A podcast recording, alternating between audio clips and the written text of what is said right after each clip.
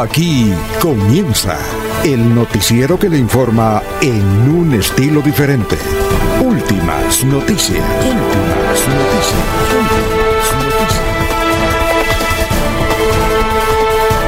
La información analizada por los expertos, sin sesgos, explicada con detalles, sin tanta carreta.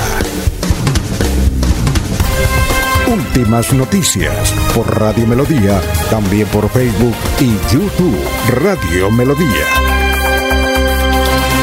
Director Alfonso Pineda Chaparro.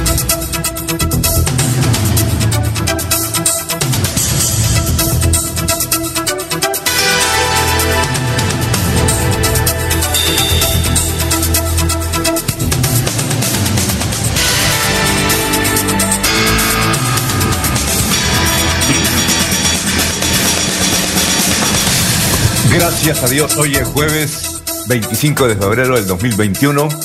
Nos abre el micrófono Arnulfo Otero Carreño para hablar por Radio Melodía, 1080m, melodía en línea.com. Estamos por Facebook, igualmente por YouTube. Gracias por sintonizarnos, muy amable. Esperamos sus mensajes. Ya en un minuto, ya hay tres personas vinculadas a esta transmisión por Facebook. Eso se va em, aumentando a medida que eh, vamos entrando en la emisión. Son las 5 de la mañana, 4 minutos. Un día fresco, aunque anoche hizo un poquito de calor, a prima noche. Pero bueno, estamos dentro de eso, temperaturas altas, a veces temperaturas eh, frescas, medias, a veces eh, sol fuerte, a veces aguacero, en fin, incompresible el tiempo por esta zona del país, este trópico. Son las 5 de la mañana, 5 minutos y vamos a saludar a nuestros eh, compañeros aquí en la mesa virtual de Radio Melodía. Laurencio Gamba está en Últimas Noticias de Radio Melodía 1080 AM. Don Laurencio, ¿cómo se encuentra? Tenga usted muy, pero muy buenos días. Alfonso, muy buen día para usted y todos nuestros oyentes. Eh, hoy prácticamente la empresa electrificadora de Santander logró ayer superar una emergencia en el sector de Conuco. Sin embargo, la empresa está invirtiendo en la vigencia 2021-2023 más de 926 mil millones de pesos para mejorar la confiabilidad y calidad del servicio, dijo el gerente de la empresa Mauricio Montoya Bossi. Nuevamente los paneleros de la Olla del Río Suárez están en dificultades por el bajo precio en el producto. Y la fiscalía con la policía logró desarticular parte de la banda dedicada al hurto de tapas de cantarillas aquí en Bucaramanga y su área metropolitana. Y como usted lo dijo, pues hay normalidad en las vías de Santander porque anoche no llovió y esto permite la movilidad en todo Santander, Alfonso. Muy bien, vamos, son las 5 de la mañana, 6 minutos. Eh, ya vamos a saludar a las primeras personas que se vinculan aquí a la transmisión de Radio Melodía. Maya Castro Orozco, gracias eh, por estar ya en sintonía. Y suponemos que es de la ciudad de Bucaramanga. Gerardo Gómez Forero dice: La inseguridad y la drogadicción de Florida Blanca es rampante y las autoridades nanay cucas. Eh, bueno, está bien Gustavo Pinilla. Un saludo muy especial también de Jairo Macías de don Ramiro Carvajal, de Deportivos Carvajal, Aníbal Navas Delgado, gerente general de Radio Taxis Libres, que tiene el teléfono 634-2222. Saludos para Benjamín Gutiérrez, Juan José Rinconosma, eh, Lino Mosquera, Perigan, gracias por la sintonía. Igualmente Pedrito Galvis, Paulito Monsalve, está Walter Vázquez, está Jairo Alfonso Mantilla. Un saludo para él, para William Mantilla. Gracias por la sintonía para Sofía Rueda. En fin, hay mucha gente, poco a poco lo vamos mencionando cada vez que se van integrando, como Juan José Rinconosma, que es uno de los primeros en activarse. Son las 5 de la mañana, 7 minutos. Vamos a hacer eh, el resumen de las noticias más importantes que vamos a transmitir en esta emisión. Bueno, la buena noticia, y está desde luego en primera página en todos los medios, es el triunfo del Atlético Bucaramanga ayer con nuevo técnico el internacional, como se dice Luis Fernando Suárez. Atlético Bucaramanga iba ganando 3-1. El árbitro le regaló un penalti al Atlético Nacional y aún así, pese a esa injusticia, porque entiendo que no había VAR, el El Atlético Nacional mm, perdió 3 a 2 el encumbrado Atlético Nacional frente a un modesto Atlético Bucaramanga que trata de recuperarse y esta es una buena señal. Bueno, son las 5 de la mañana, 8 minutos. Mañana viernes se define la situación de Gillo Vera y sus 11 compañeros de banda. El caso está en mano de una juez de garantías. Ahí tenemos un audio muy largo sobre la intervención de uno de los abogados de Gillo. Eh, vamos a si es posible y tenemos tiempo de pasar una partecita donde el abogado eh, yo no sé si el abogado ha podido analizar 12 mil horas de grabación. La fiscalía tiene 12 mil horas de grabación, imagínense. Eso es mucho tiempo, son 12 mil horas. Entonces, eh, él eh, parece que el abogado escuchaba alguna de las partes y menciona que, primero que todo, mm, hay, en una de las grabaciones no es la voz de Gillo, en otras sí, pero se relaciona con otros temas que tienen que ver con la actividad operativa de las industrias que maneja eh, Gillo Vera, en fin. Eh, mañana se define, no, no sabemos si va a terminar porque las intervenciones son muy largas y nos mandaron parte de un abogado y no sabemos si es posible que mañana eh, ya esté para definirse. Bueno, son las 5 de la mañana, 9 minutos. Ayer de la Secretaría de Desarrollo Social nos dijeron que Ah, hay una ancia, hay el asilo de anciano San Antonio de Bucaramanga, ese que protege y por el cual ayuda mucho Pedro Nelson a Maya, el de la calle 45, eh, con carrera 16, ahí junto al éxito, donde entiendo que mm, venden pan los martes.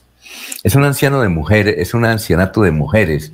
Y hay dos mujeres que tiene una, una tiene 109 años, Ana María Mejía, y la otra también es Ana. Ana de Dios Cabezas tiene 106 años. Serán las primeras vacunadas de los asilos.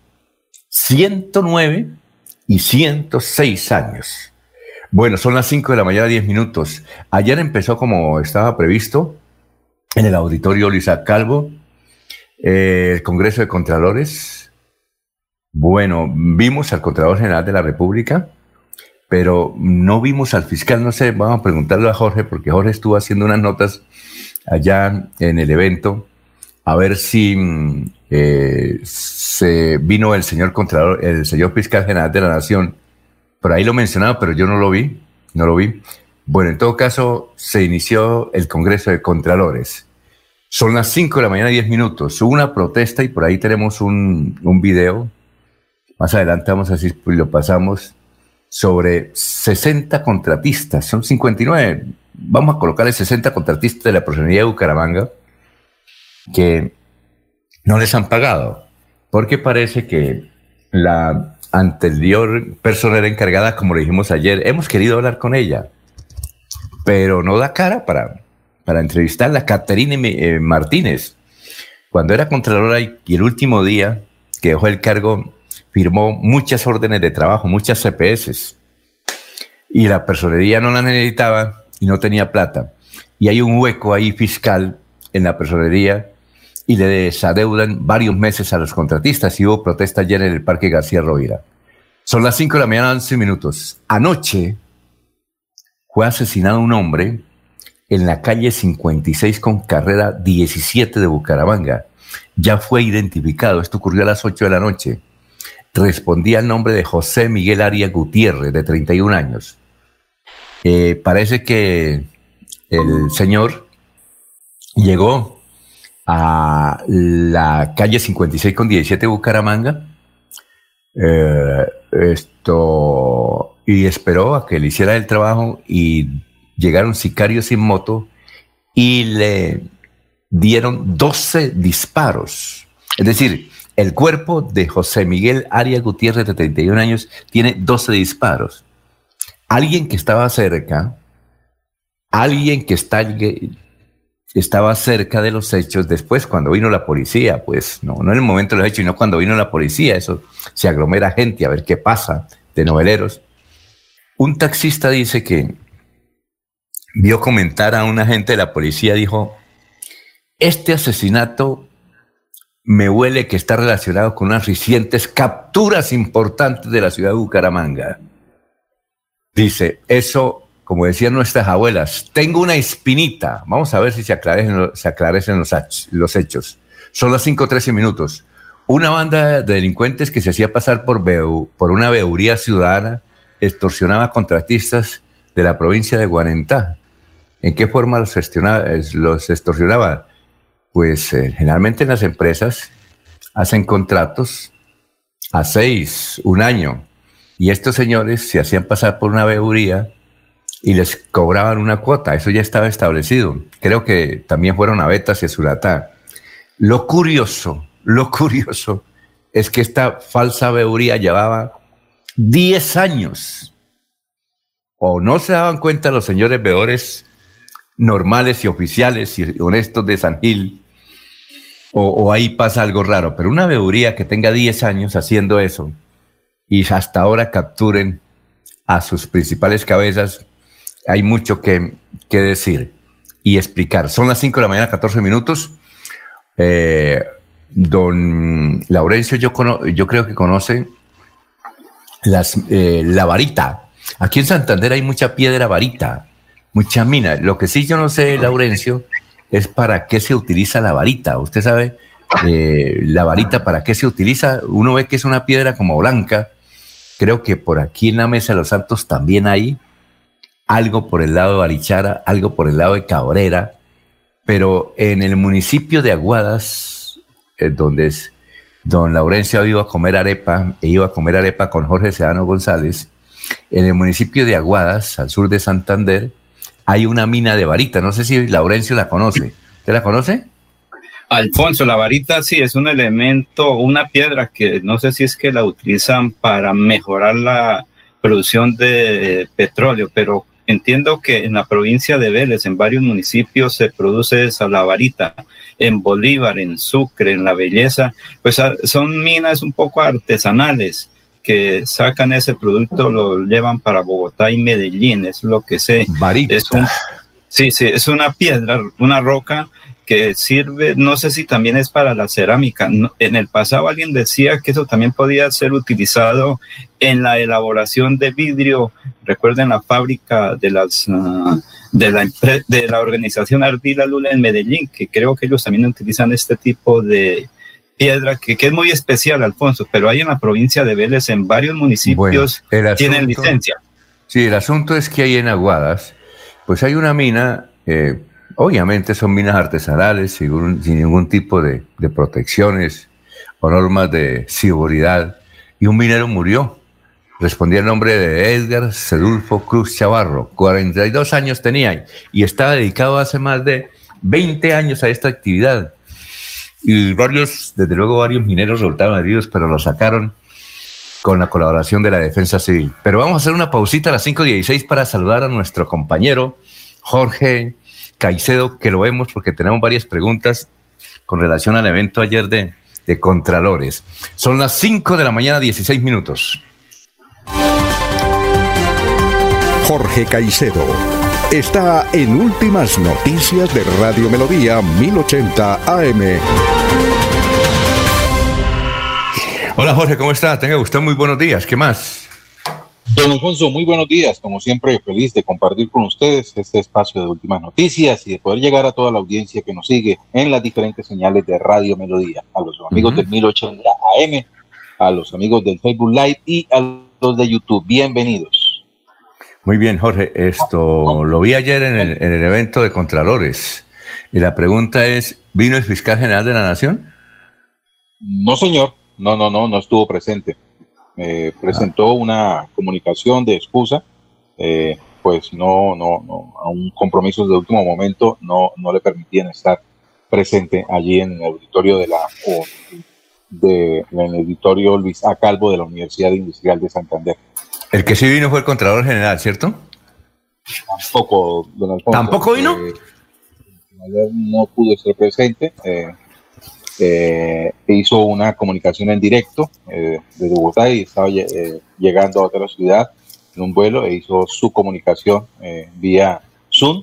Presentó el saludo a todos los asistentes a este quinto encuentro nacional de contralores, en el cual es, ahí están presentes 80 de eh, delegados de las 86 Contralorías que funcionan actualmente en Colombia, Contralorías del nivel distrital, departamental y municipal, y hay también un grupo bastante considerable de alcaldes, funcionarios, eh, directores de empresa social del Estado, personeros que están eh, participando en estos dos días de evento de este quinto Encuentro Nacional de Contralores. ¿El gobernador vino? ¿El gobernador estuvo? ¿Mauricio Aguilar?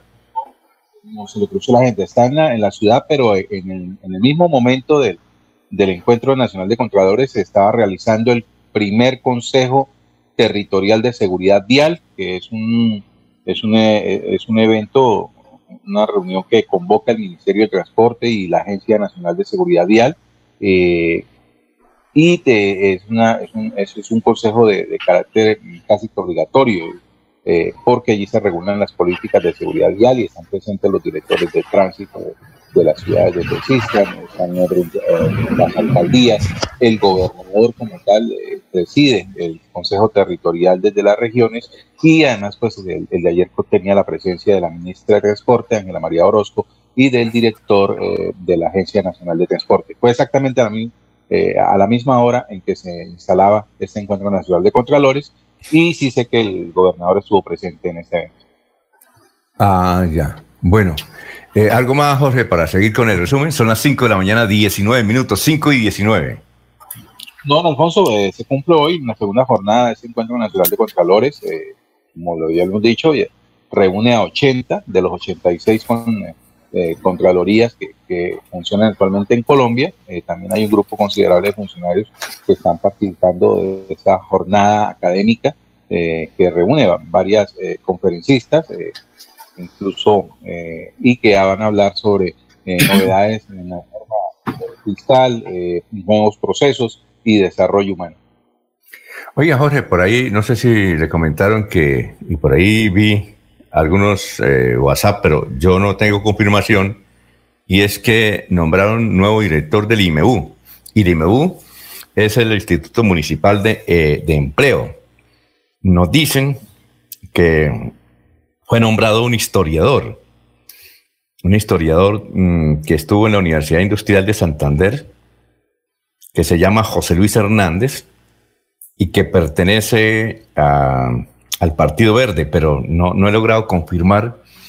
evidentemente, pues el, el, IMEU necesita un director porque la directora, eh, quien estaba ahí, que ahora está de candidata a, la, a ser presidente ejecutivo de la Cámara de, de Comercio de la ciudad de Bucaramanga, pues renunció. Esto era Consuelo. Eh, pero mm, no, Isabel Cristina Rincón, que renunció y estaba acéfalo el Instituto Municipal de Empleo en materia de dirección y nos dijeron que habían nombrado un historiador que pertenece a la Universidad Industrial de Santander y que es del Partido Verde, pero no he logrado confirmar. ¿Usted logró confirmar algo? ¿Cómo? ¿Cómo? No, tengo información. ¿Cómo? No, no, tengo información al respecto. Ah, bueno, perfecto. Seguimos con el balance de las noticias. Bueno, la policía recuperó numerosas tapas de alcantarilla, estaban en el norte. Obviamente varios venezolanos fueron capturados. Aunque Laurencio, otra noticia, aunque Laurencio dijo que la electrificadora está operando eficientemente, pues ayer se fue la luz en varios barrios de Bucaramanga, entiendo, por un problema que tenía en Conucos. Ahí estamos esperando al señor gerente a ver si nos concede una entrevista, el señor gerente de la electrificadora. Son las 5 de la mañana, 22 minutos. Un ladrón en San Gil, esta sí es de no te lo puedo creer. Ladrón mató a su cómplice y lo tiró al río, Ponce, porque no estuvo de acuerdo con su parte del botín. El, insólito hecho ocurrió en el municipio de San Gil. Eh, y el ladrón eh, que fue capturado responde al nombre de Juan Gabriel Cadena Silva. ¿Qué tal, Juan Gabriel Cadena Silva? El ladrón mató a su cómplice luego de hacer el robo y lo tiró al río porque no estuvo de acuerdo con parte del botín. Son las 5 de la mañana, 22 minutos. Dos soldados muertos y 11 heridos deja ataque con explosivos del ejército del norte de Santander.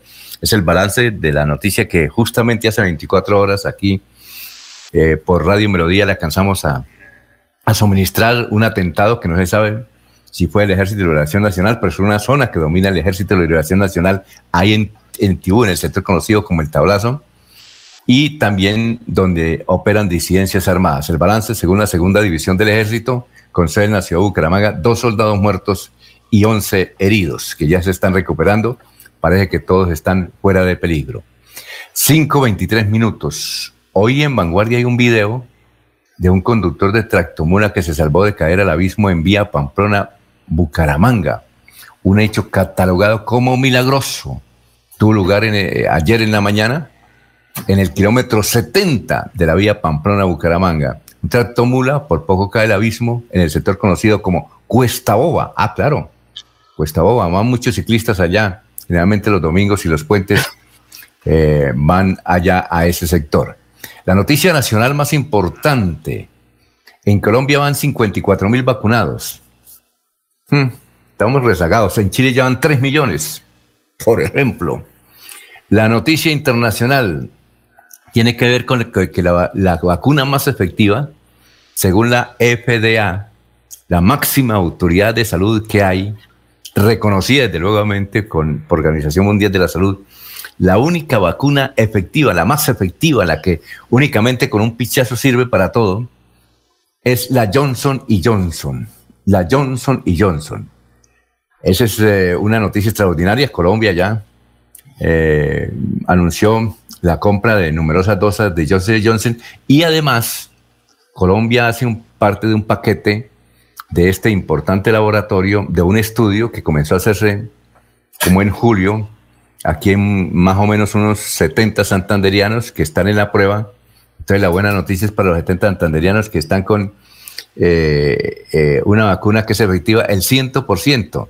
Y además una cosa, dice la información de la, la FDA, que fue eh, promulgada por todos los medios de comunicación, empezando por la CNN, y es que, ojo, esto es efectiva con cualquier cepa, con cualquier cepa que aparezca de este coronavirus, porque hay muchas cepas, en Brasil hay muchas, mm, y han aparecido en, Sudáfrica muchas, con cualquier cepa, esta Johnson Johnson es efectiva. Bueno, en Argentina se están habilitando los teatros de cine. Es una buena noticia ya en Argentina. Ya, ya se están habilitando los teatros de cine. Y hay, una, hay un término que comenzaron a aplicar en Bogotá, no sé quién, quién se lo inventó, pero uno supone que qué quiere decir ese término. Ese término se llama gastrobar, gastrobar. No sé, Jorge, si usted ha escuchado la palabra gastro, gastrobar. Uno piensa que es que hay restaurantes que tienen a su lado un barecito sirven comida y bebida. No son plenamente discotecas, porque en las discotecas no venden comida, pero entonces para diferenciarlos de los otros, donde hay rumbita y hay comida, se llama gastrobar. ¿Usted había escuchado ese término antes, gastrobar?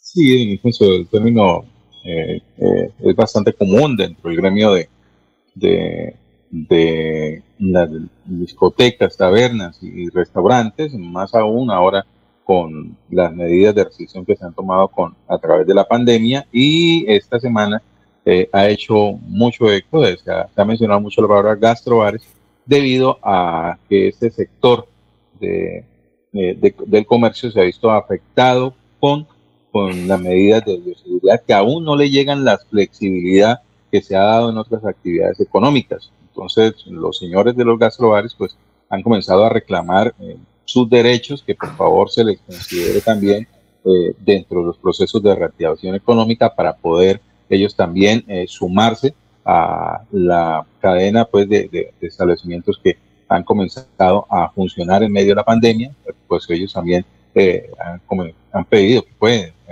aplicar medidas de seguridad para poder atender a sus clientes. Sí, eso de gastrobar, mucho gastrobar término que seguramente también va a ser utilizado aquí en la ciudad de Bucaramanga. Lo que pasa es que doña Claudia López había autorizado el funcionamiento de esos gastrobar y esta semana le dio la chiripior que dijo, prohibidos los gastrobar. Entonces hay una polémica que está inmerso un santanderiano, que es el presidente de Acodres, mm, el doctor Gómez París, ¿no?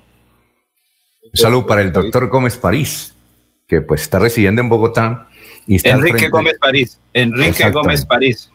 Exacto, un saludo para él.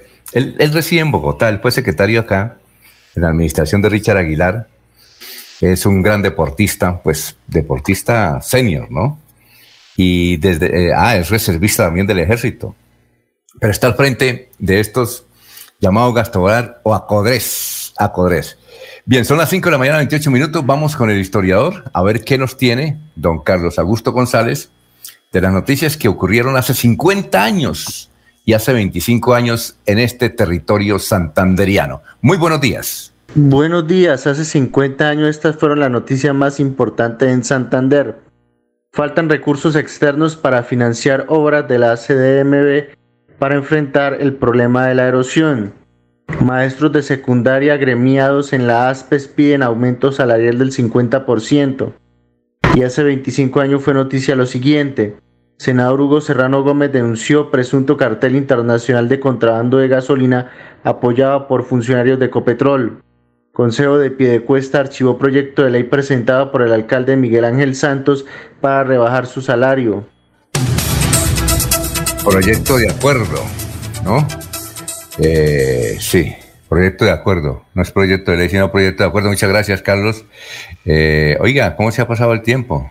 Miguel Ángel Santos, un saludo para ese oyente de este, de este noticiero, Miguel Ángel Santos, que fue alcalde hace 25 años. Claro, y él fue noticia a nivel nacional precisamente porque presentó un proyecto para rebajarse el sueldo. Y el Consejo, el Consejo no se aprobó. Creo que todavía hay concejales de esa época en pie de cuesta, ¿no, Laurencio? Creo, que, sí. creo que hay uno que es del, de su partido, que lleva más de 25 años allá en el Consejo de Piedecuesta, ¿no? Raimundo Díaz, que todos los días nos escucha también, Alfonso, el don Raimundo, que nos escucha todos los, Duarte Díaz, Duarte Díaz, y Raimundo Duarte Díaz, él nos escucha todos los días. Alfonso, es que aquí nos están escuchando en la empresa electrificadora de Santander y acaban de enviar el comunicado de prensa.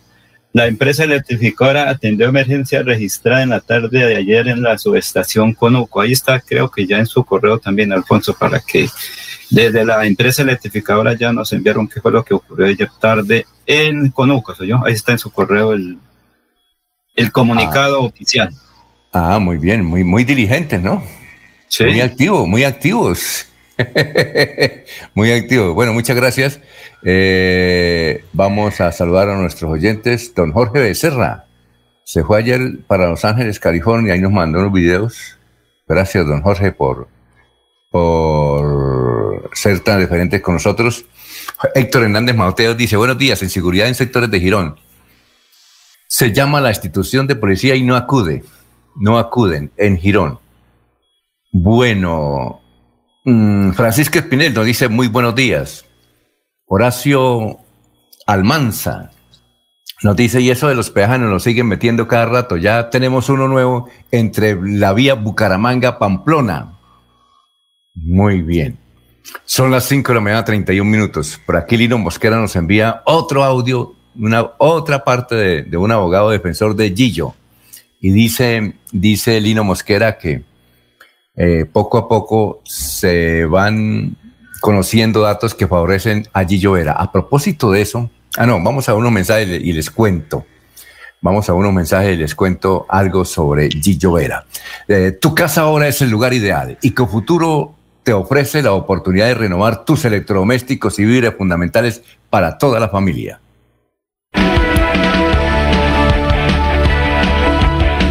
Melodía es la radio que lo tiene todo. Noticias. Deportes. Música. Variedades.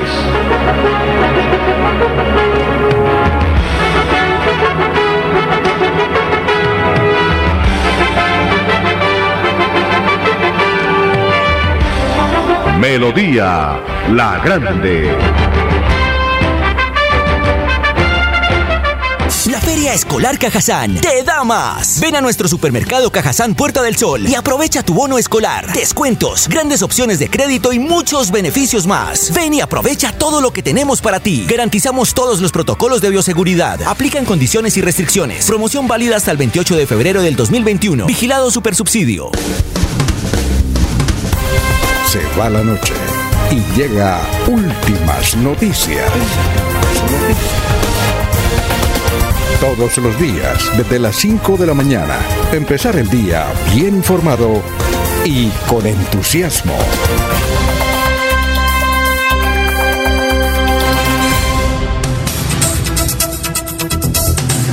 Muy bien, son las 5 de la mañana, 33 minutos, 5 y 33. Alberto Acuña nos escucha desde el sector de la floresta. gracias, muy amable. Bueno, un día como hoy, un día como hoy, a ver, un día como hoy, se me, perdió. Ah, un día como hoy nació José de San Martín, el libertador de la parte austral de continente suramericano, era el amigo de, de Simón Bolívar. Él, José de San Martín y Simón Bolívar, los dos libertadores de América, pero más en la parte austral, el señor José de San Martín. Un día como hoy nació, debe ser, debe ser festivo en Argentina, suponemos. Debe ser festivo en, Argentina. Bueno, lo que quería decirles de el señor Gillo Vera es que hoy, hoy hay una un que un editorial en Vanguardia Liberal que se titula La política no puede seguir siendo financiada por la delincuencia. Se hace imperioso establecer un nuevo sistema de financiación de campañas proselitistas que detengan pronta y definitivamente el corrupto sistema actual. Y menciona ahí nombres de ilustres dirigentes del Partido Liberal, ilustres dirigentes del Partido Liberal, que vincularon a la política al señor Gillo Era. Aunque el señor Gillo Era no está condenado, pues, pues, pues, sí está sindicado. Sí está sindicado. Una editorial muy fuerte contra la clase política santanderiana y da nombres, y da nombres. Bueno, oiga, Jorge, a propósito del Partido Liberal, es que Wilson Mora, que es un dirigente del Partido Liberal, fue concejal del Partido Liberal, fue presidente del Consejo del Partido Liberal, dice que el Partido Liberal lo bloqueó. Dijo, me bloqueó la línea de Twitter por parte del secretario general santanderiano del Bumangués, Miguel Ángel Sánchez. ¿Usted sabía esa novedad? ¿Y usted sabe, Jorge, por qué bloqueó del Partido Liberal, su partido, la cuenta de don Wilson Mora? No, no, esa información es nueva también para mí. Eh, entiendo que las decisiones de Twitter de, suspender o bloquear una, una cuenta eh, nace de denuncias que se hagan por parte de otros usuarios y que se puedan corroborar a través de, la entrega de, evidencias que, la, que, las mismas denuncias eh, presentan ante, ante Twitter. Es un procedimiento, llamémoslo sencillo, siempre y cuando estén evidenciados muy bien dentro de la línea de tiempo, timeline de, de, la, de, la, cuenta, que las denuncias pues tienen, eh, se pueden verificar. Es decir, si alguna persona está eh, compartiendo eh, contenidos que tienen relación con, con, con, abuso de menores, por ejemplo, si están en esos, esos el mismo sistema, lo, lo va guiando usted para, para ver que eso es en realidad eh, que la, denuncia que está haciendo pues tiene las pruebas están realmente allí publicadas, pues eh, así se surte el proceso, del proceso de suspensión de la cuenta. Habría necesidad de, conocer cuáles fueron los motivos por los cuales le fue suspendida la cuenta a Wilson Mora. Bueno, un saludo para Wilson Mora y ojalá nos cuente mm, vía Twitter o por WhatsApp por qué le bloquearon si él es un reconocido dirigente. Eh, estuvo sonando como candidato precandidato a la, a la alcaldía de Bucaramanga. ¿Qué me decía Jorge? Son necesarias que, que sean denuncias, no solamente de una, que una sola persona denuncie, sino que además es necesario que, que, sean varias las denuncias sobre el mismo aspecto para que se pueda tomar la determinación de, bloquear una cuenta. Bueno, son las 5.37 y hay una noticia rara porque uno de los mejores cronistas de, que hay en Colombia, cronista, es Alberto Salcedo Ramos, un extraordinario cronista. Yo creo que eh, nadie en, en, en, Colombia escribe mejor sus crónicas que Alberto Salcedo Ramos, costeño él. Pues bien, eh, ayer se inició una audiencia contra él para imputarle cargos por el escándalo de presunto acoso sexual en su contra, que el diario El Espectador, o más que todo un, un, ¿qué? un, un grupo que tiene que se llama Las Igualadas, pues presentaron aparentemente pruebas de que él lo acosaba a las nacientes figuras del periodismo femenino. Pues bien, lo curioso es que Alfredo Salcedo, él mismo publica las noticias, él mismo recordó que la audiencia empezaba ayer y parece que él mismo va a contar todo lo que se pueda contar porque él considera que esto es una trampa que le han colocado, pero quiere seguir adelante este famoso y muy laureado en la parte literaria, eh, según mm, lo decía el mismo Gabriel García Márquez, que decía que uno de los mejores cronistas que estaban naciendo en el país era justamente Alberto Salcedo Ramos. Bueno, son las 5 de la mañana, 38 minutos. Bueno, vamos con noticias, Jorge. 5.39 ya. Jorge, noticias a esta hora en Radio Melodía. Don Alfonso, la policía entregó el reporte del plan desarme que viene realizando desde hace días en el área metropolitana de Bucaramanga. Con requisas y registros en semáforos, parques y vías principales, se ha logrado sacar de las calles más de 6.000 armas blancas y 69 armas de fuego.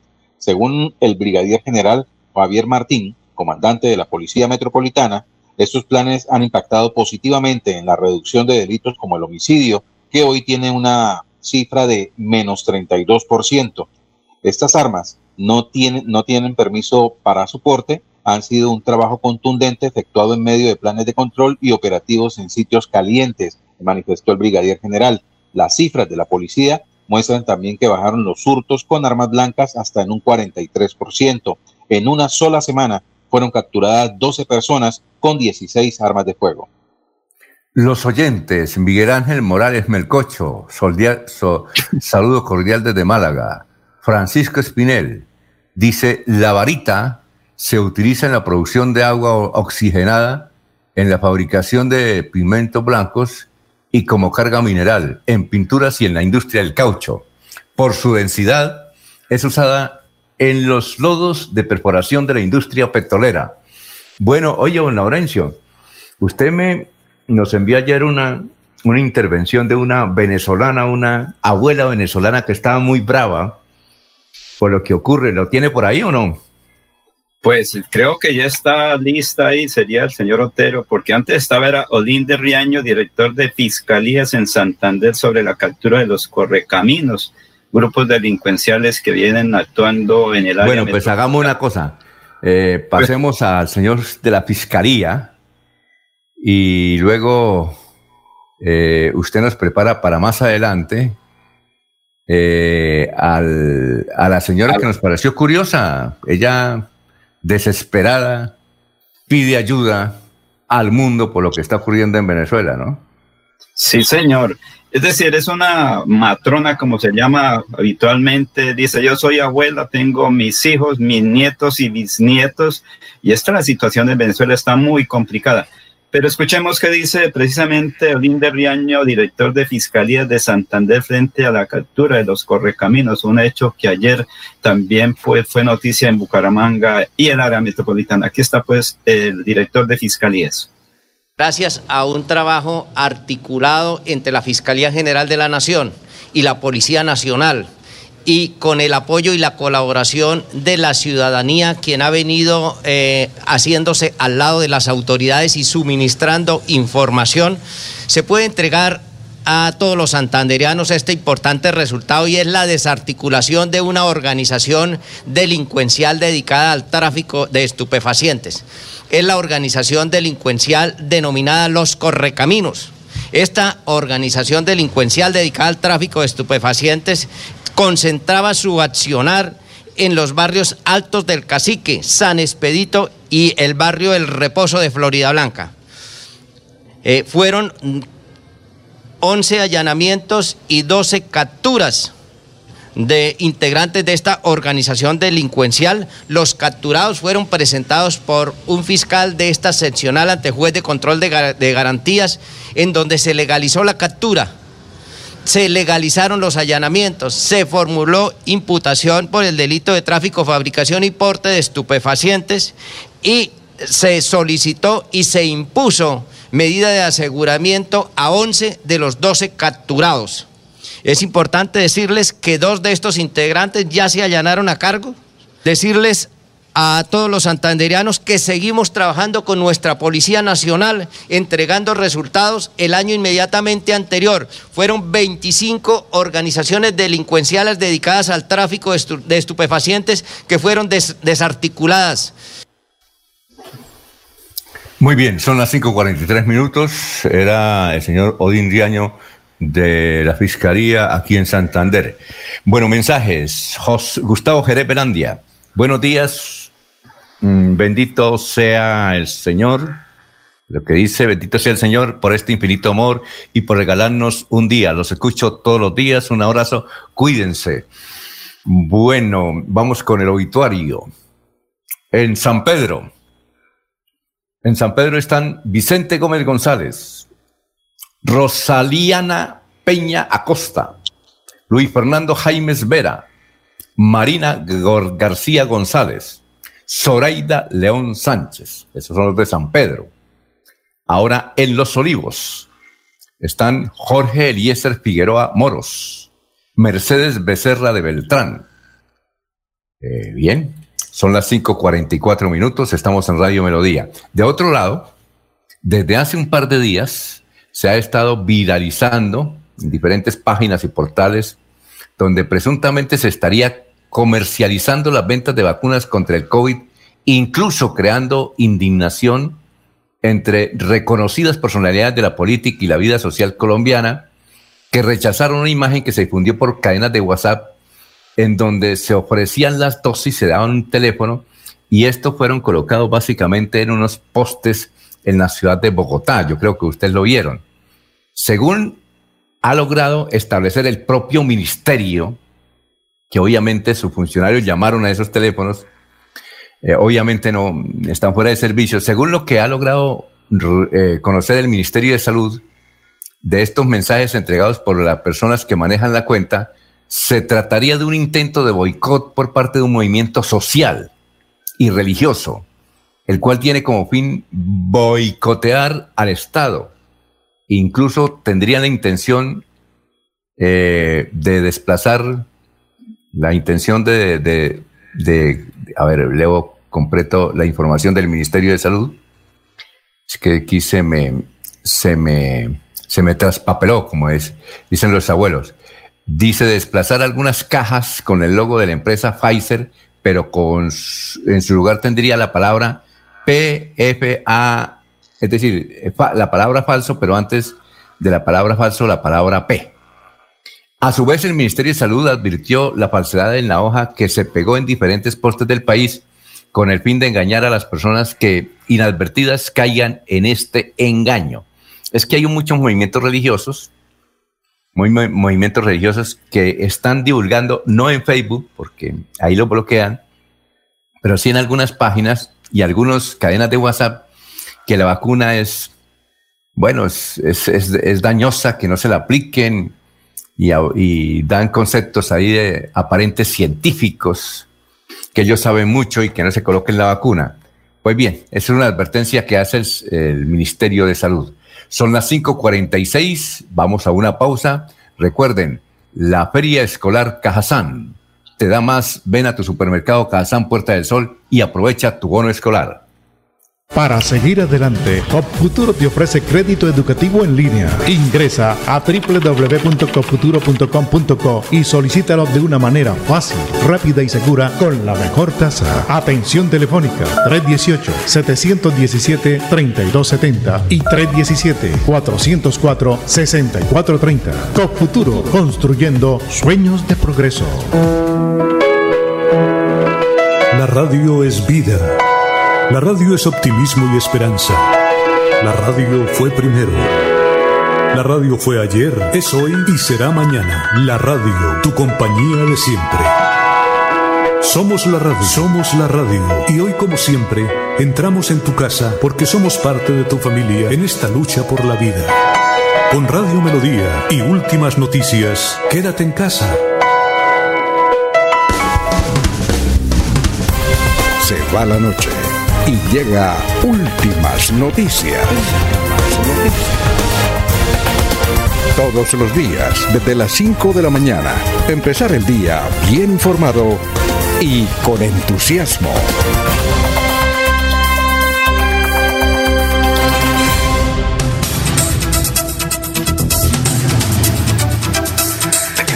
Muy bien, eh, nos ha llegado eh, un comunicado de la Gobernación de Santander donde eh, la Gobernación le pide a quienes escribieron a Carlos Román como candidato a la alcaldía de Girón que den los nombres. Es bastante extenso. Yo creo que Laurencio lo tiene, ¿no? sí, señor. Sí. Ese es, es bastante extenso. Bueno, lo interesante es lo siguiente. Dice la gobernación que un, un nombre será postulado por Alianza Verde. El otro nombre será postulado por el Partido Conservador Colombiano, el Partido Social de Unidad Nacional, la U, Partido Cambio Radical y el Partido Liberal Colombiano. Es decir, uno por el Partido Alianza Verde. Y se deben reunir los otros partidos para eh, mencionar otro nombre. Y un nombre por los partidos políticos y movimientos como el maíz, ASI y AICO. Eh, prácticamente todos los partidos están ahí. El único que falta es el, el, Partido Cambio Radical. O sea, pero ¿dan plazo? ¿Dan un plazo o no? Vamos a ver si dan sí, un plazo. Sí, sí claro. Porque... Lo que pasa es que en estos días se puede cumplir ya el plazo. No sé si mañana oficialmente Uy, se pero, el plazo. Bueno, ah, pero, este, pero, pero oiga, pero eh, fue el 4 de febrero, hace rato. O sea que ya se va a cumplir el plazo. ¿Qué iba a decir, Jorge? Entiendo que los plazos, ayer se está cumpliendo uno de los plazos para surtir efecto ese procedimiento de convocar a los partidos para que presenten eh, eh, la, los nombres que, que, harían parte de, de, la eterna para la designación de un alcalde encargado en Girón. Sí, o sea que eh, eh, ahí está el candidato, el amigo, nuestro amigo y el muy amigo de, de Laurencio, que es el doctor Miguel José Pinilla, ¿no? Creo que el Partido Conservador va, va a dar ese nombre, ¿no? El de Miguel José pues, Pinilla, ¿verdad? Él estaría eh, pues buscando el apoyo del partido de la U, creo que es Cambio Radical y el Partido Liberal para que sea la persona que esté en la terna, pero hay que esperar porque solo ellos, los partidos, son los que definen estas el partido El Partido Liberal va a dar el nombre de Rafael Horacio Núñez, que ya fue alcalde, ¿no? Ah, bueno, pero entonces tiene que haber un acuerdo ahí entre ellos. Sí, sí bueno, en todo caso, son muchos partidos. El partido sí. de la U también, ¿no? Pero no dicen si hay elecciones o no, ¿no? No, pero Alfonso, finalmente, si no hay acuerdo, el gobernador, luego de un tiempo, si no hay la terna legalmente, pues eh, será el gobernador o el secretario del Interior quienes nombren un alcalde encargado en virtud que se agotan las instancias, los tiempos y en el momento que nombren ya alcalde encargado, alcaldesa encargada para Girón, pues creo que la registraduría ahí sí cita al proceso electoral, porque ese es el siguiente paso según la constitución política de Colombia. Claro, cada abogado hace una interpretación. Eh, unos dicen que sería llamado el segundo en votación a la alcaldía para que ocupe el cargo. Sin embargo, sería la primera vez que en Colombia un juez de la República ejecute, escrute y cumpla una decisión del electoral en las elecciones unipersonales no se llama el segundo en votación, eso es únicamente para la parte colegiada, Senado, Cámara, Asamblea y Consejos. Lo demás es unipersonales y hay otra forma según la constitución política de Colombia y las reformas que están vigentes, Alfonso. Muy bien, eh, ¿ya tiene la señora venezolana? ¿La sí, señor. venezolana? Sí, señor. Ya está está la señora venezolana. Ella hace un llamado a la comunidad internacional para que intervengan, entre comillas, y se supere la situación de Venezuela. Dice, llevo mucho tiempo aquí aguantando hambre frío para buscar gasolina, pero que sea ella, esta abuela venezolana, que hable aquí en Últimas Noticias. Buenas, aquí estoy, Eri Velázquez. para contarles la situación que tenemos nosotros para surtir de combustible nuestro vehículo.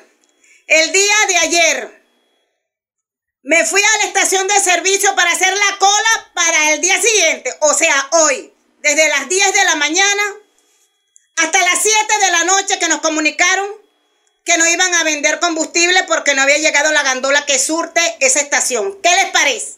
Pasé todo un día metida dentro del vehículo porque tampoco se puede salir del vehículo por la inseguridad que todos saben que está sufriendo y padeciendo nuestro país Venezuela. Sol, calor, lluvia y moviendo los carros cada minuto porque iban rodando los del día anterior y entonces nosotros íbamos adelantando ahí. ¿Qué les parece? Llegué a mi casa cansada, destruida, porque esto no lo aguanta nadie. Por eso le hago llamado al mundo, a la comunidad internacional, que por favor se aboque a ayudarnos. ¿Hasta cuándo tanta desgracia en nuestro país Venezuela? Un país rico, país petrolero, que tengamos que pasar tanta humillación, tres y cuatro días en una cola para surtir el vehículo. ¿Hasta cuándo? Si nos van a ayudar la comunidad internacional, esto es para ustedes. ¿Cuándo nos van a ayudar? Métanlo la mano de una buena vez. Estamos cansados. Contamos con ustedes, no tenemos apoyo de más nadie. Estos desgraciados no van a dejar el poder a las buenas. Tiene que ser con ustedes que nos colaboren, que nos metan la mano. ¡Qué cansancio, qué fastidio, qué humillación para nosotros los venezolanos! Yo soy abuela, yo soy madre, yo soy venezolana. Necesito mi país libre como todos nosotros. Y que nuestros hijos regresen, nuestros nietos regresen también a casa. Ayúdennos si nos van a ayudar. Porque aquí lo que lleva fue una maldición a Venezuela con estos socialistas. No permiten gobierno socialista en sus países. Porque esa es una maldición. Son unos desgraciados. Unos hijos de puta son todos. Socialistas. Muy bien. Está un poquito brava de la situación en Venezuela. A propósito de Venezuela, eh, es viral una, una intervención que hizo ayer Maduro diciendo que allá se van a vacunar, a primero ellos y luego los del partido. Jóvenes, viejos, los que quieran. Pero ellos dicen que primero ellos, los del gobierno, luego los del movimiento político y luego el que quiera. Son las 5 de la mañana, 55 minutos. Estamos en Radio Melodía. Bueno, más oyentes se vinculan acá, poco a poco se están vinculando. Eh, Rodrigo, Rodrigo Duarte nos dice lo de sí, yo sabía que los que estaban detrás de los que roban tapas de alcantarilla son los venezolanos. Aquí en el barrio, no voy a dar el nombre del barrio, pero todas las tapas de alcantarilla están medio alzadas próximas a robarse. 555. Eh, bueno, eh, también hay muchos mensajes sobre que no hemos hablado del triunfo. Ya hablamos del triunfo del Atlético Bucaramanga, de Nacional 3 a 2 sobre, eh, del Atlético Bucaramanga sobre el Nacional 3 a 2. desde luego dice que hay mucha confianza sobre el profesor Suárez. Eso es, eso es bueno. Eh, también eh, comentan una columna que publicó ayer el exgobernador y exalcalde de Bucaramanga, Alberto Montoya Puyana. Dice, ¿qué sucede en la ESAN? La ESAN es una empresa de, de alcantarillados, productos alcantarillados creada hace 10 años. Y él titula la columna, ¿qué sucede con la ESAN? ¿Corrupción? Dice, la ESAN en menos de 10 años de creación tiene un importante balance de desastres. Y ya eh, el, parlamentario Edwin Ballesteros, que lo mencionan ahí, dio una declaración y mencionando que el exgobernador y alcalde tiene algunos errores en la concepción de la columna. En todo caso, ha sido una de las días en el día de, ayer. Eh, otra información a las 5.57. La condición de Jorge Oñate es crítica, dice el director del hospital Paulo Tobur Uribe de Medellín. El cantante se encuentra en la unidad de cuidados intensivos en el hospital en la capital antioqueña, pero señala que es bastante crítica la situación de eh, el cantante y compositor Jorge Oñate, que lo iban a traer a la ciudad de Bucaramanga, a la Foscal Internacional, al Hospital Internacional, pero a última hora decidieron llevarlo a la, al hospital Tobón Uribe de Medellín, donde están eh, los mejores equipos en materia de páncreas. Y creo que hoy se inicia la intervención quirúrgica sobre el páncreas. Son las 5.58. Un saludo de Rodrigo eh, Jaimes. Nos dice que cuando van a pagarle a los señores contratistas de la personería de la ciudad de Bucaramanga. Más adelante vamos a pasar la protesta que ayer hicieron en el centro de Bucaramanga. Como también creo, Laurencio y Jorge, que hicieron una manifestación y una protesta los señores dueños de los bares, que colocaron banderas. Pero creo que primero fue la de los contratistas de la personería de Bucaramanga y posteriormente la de los bares. Entiendo que fue así. Alfonso, si es que la, la señora anterior eh, logró darle gusto a la mano y firmó muchos contratos, Alfonso, irresponsablemente, y si no se tenían los recursos disponibles, creo que la situación va a ser muy compleja y ella tendrá que responder por esos uh, contratos que si no hay presupuesto es difícil la situación para quienes, si le firman un contrato de prestación de servicio, hay que pagarle indiscutiblemente, Alfonso. El problema está es dónde está el dinero. Tendrán que hacer alguna adición presupuestal en la alcaldía de Bucaramanga o buscar un crédito para pagar, porque si se firmó unos contratos, necesariamente tienen que cancelar esos compromisos laborales con estas personas. Entiendo que mujeres que están esperando bebés tienen dificultades, otros que tienen sus hijos pequeños y están debiendo en la tienda ya no les fían más. Entonces la situación es muy compleja por la irresponsabilidad, parece, de la señora anterior personera encargada. Muy bien, eh, son las 5.59 minutos. Aquí nos envía eh, un ciudadano una crónica del diario El País de España. Dice, la vacuna de dosis única de Johnson Johnson contra la COVID es segura y eficaz, según información difundida por la FDA. Lo que pasa es que no pudimos, no pudimos abrir la, la noticia porque hay que pagar en el país. Muchas gracias al caballero que nos envió esa información. Vamos a una pausita. Estamos en Radio Melodía. En Radio Melodía, la que manda en sintonía. Y recuerden que tu casa ahora es el lugar ideal y Cofuturo te ofrece la oportunidad de renovar tus electrodomésticos y víveres fundamentales para toda la familia. Aquí Bucaramanga, la bella capital de Santander. Transmite Radio Melodía, Estación Colombiana, HJMH, 1080 kilociclos, 10.000 vatios de potencia en antena, para todo el oriente colombiano.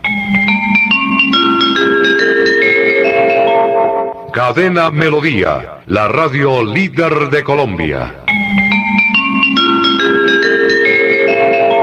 Un especial saludo a los habitantes de Bucaramanga y Santander. Les habla el doctor Javier Aristizábal. He investigado las plantas medicinales colombianas por 20 años. He creado la terapéutica natural al altel para tratar las principales enfermedades de los colombianos. Estoy con ustedes de 10 y 30 a 11 de la mañana esta emisora. Estoy seguro que lograré cosas interesantes en la salud de todos ustedes. Cuando pienses en amor, pasión, piensa en mí, Damiana. Pide ahora mismo tu tableta de Damiana para que disfrutes al máximo de una relación sexual con toda la energía, vitalidad y que te permita durar el tiempo que tú quieras. Damiana, pídela a domicilio en Bioalterna 643 6636 o al celular 321 441 6668. Bioalterna, calle 55 31 17, Barrio Antiguo Campestre, Bucaramanga. En Radio Melodía, últimas noticias. Las noticias de la hora. Las noticias de la hora. Bienvenidos a las UCI Noticias y Paz con Silvia Cárdenas. El Ministerio de Defensa aseguró que los presuntos responsables por las masacres en Betania y Andes en Antioquia, perpetradas el pasado 10 de enero y 17 de febrero, ya se encuentran bajo custodia de las autoridades. Las hipótesis del caso apuntan al clan del Golfo. El Cerrejón recorta su nómina y ajusta su estructura empresarial. De esta manera se agrava la producción de carbón en el país. El segundo producto generador de divisas afronta dificultades por el desplome de los precios internacionales, la sustitución del mineral para la producción de energía y la pandemia. Las centrales obreras convocaron para el 28 de abril un paro nacional en rechazo a las reformas tributaria, laboral y pensional que plantea el gobierno para ese año. Vuelven las noticias cada hora en esta emisora. Entérese de la actualidad nacional e internacional en UCI Noticias y Paz, el informativo que cubre a Colombia. UCI Noticias y Paz con Florentino Mesa, Silvia Cárdenas y Lorena Gutiérrez. La información al instante. Escúchenos de lunes a viernes cada hora en esta su emisora. En el mundo, expertos de la ONU abogan porque el gobierno de Estados Unidos aborde las violaciones a los derechos humanos que aún se registran en la ilegal base naval de Guantánamo en Cuba. Y en los deportes, sin el colombiano Davinson Sánchez, Tottenham avanzó a octavos de final de la Europa League con un 8-1 en el global. Entérese primero en UCI Noticias y Paz. Se va la noche y llega últimas noticias. Todos los días, desde las 5 de la mañana, empezar el día bien informado y con entusiasmo.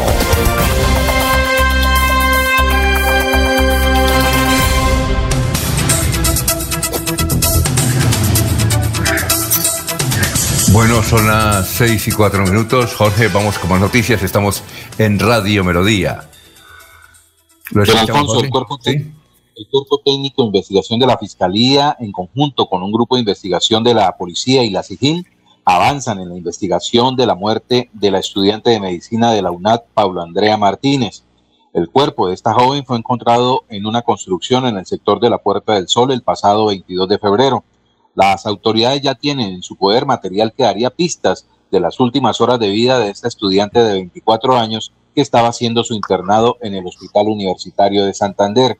Entre el material probatorio están algunos objetos personales que cayeron con ella desde uno de los pisos más altos de la obra, entre ellos su celular. Oliden Riaño, director seccional de Fiscalías en Santander, manifestó que se está haciendo la inspección del cadáver y por ahora solo manejan la hipótesis inicial de un posible suicidio. La policía analiza los videos de las cámaras de seguridad para continuar con las labores de verificación y establecer lo que le sucedió a Pablo Andrea. Muy bien, y Jorge, de la Asamblea, ¿qué actividades hubo ayer? ¿O, hubo sesión o no? No, Alfonso, ayer eh, una comisión de los diputados de Santander eh, acompañó el acto de instalación del quinto encuentro nacional de Contralores que se realiza en el auditorio Luisa Calvo de, eh, de la Universidad Industrial de Santander. Estuvieron presentes el presidente de la Duma, Noé, Noé, Noé Alexander Medina Sosa, que también estuvo acompañado de los diputados Luis Eduardo Díaz Mateus, de Alfonso Pinto Fratali, de Nacor Fernando Rueda, de Emel Darío Arnache y mm, también del diputado tapa el nombre de uno, de ellos en este momento. Para hoy, don Alfonso, se espera, eh, habrá sesión plenaria a partir de las 4 de la tarde donde se discutar, discutirán dos proyectos de acuerdo, de ordenanza. Muy bien, don Laurencio, usted tiene invitado a un oficial de la policía, ¿verdad? Son las 6 de la mañana, 6 minutos.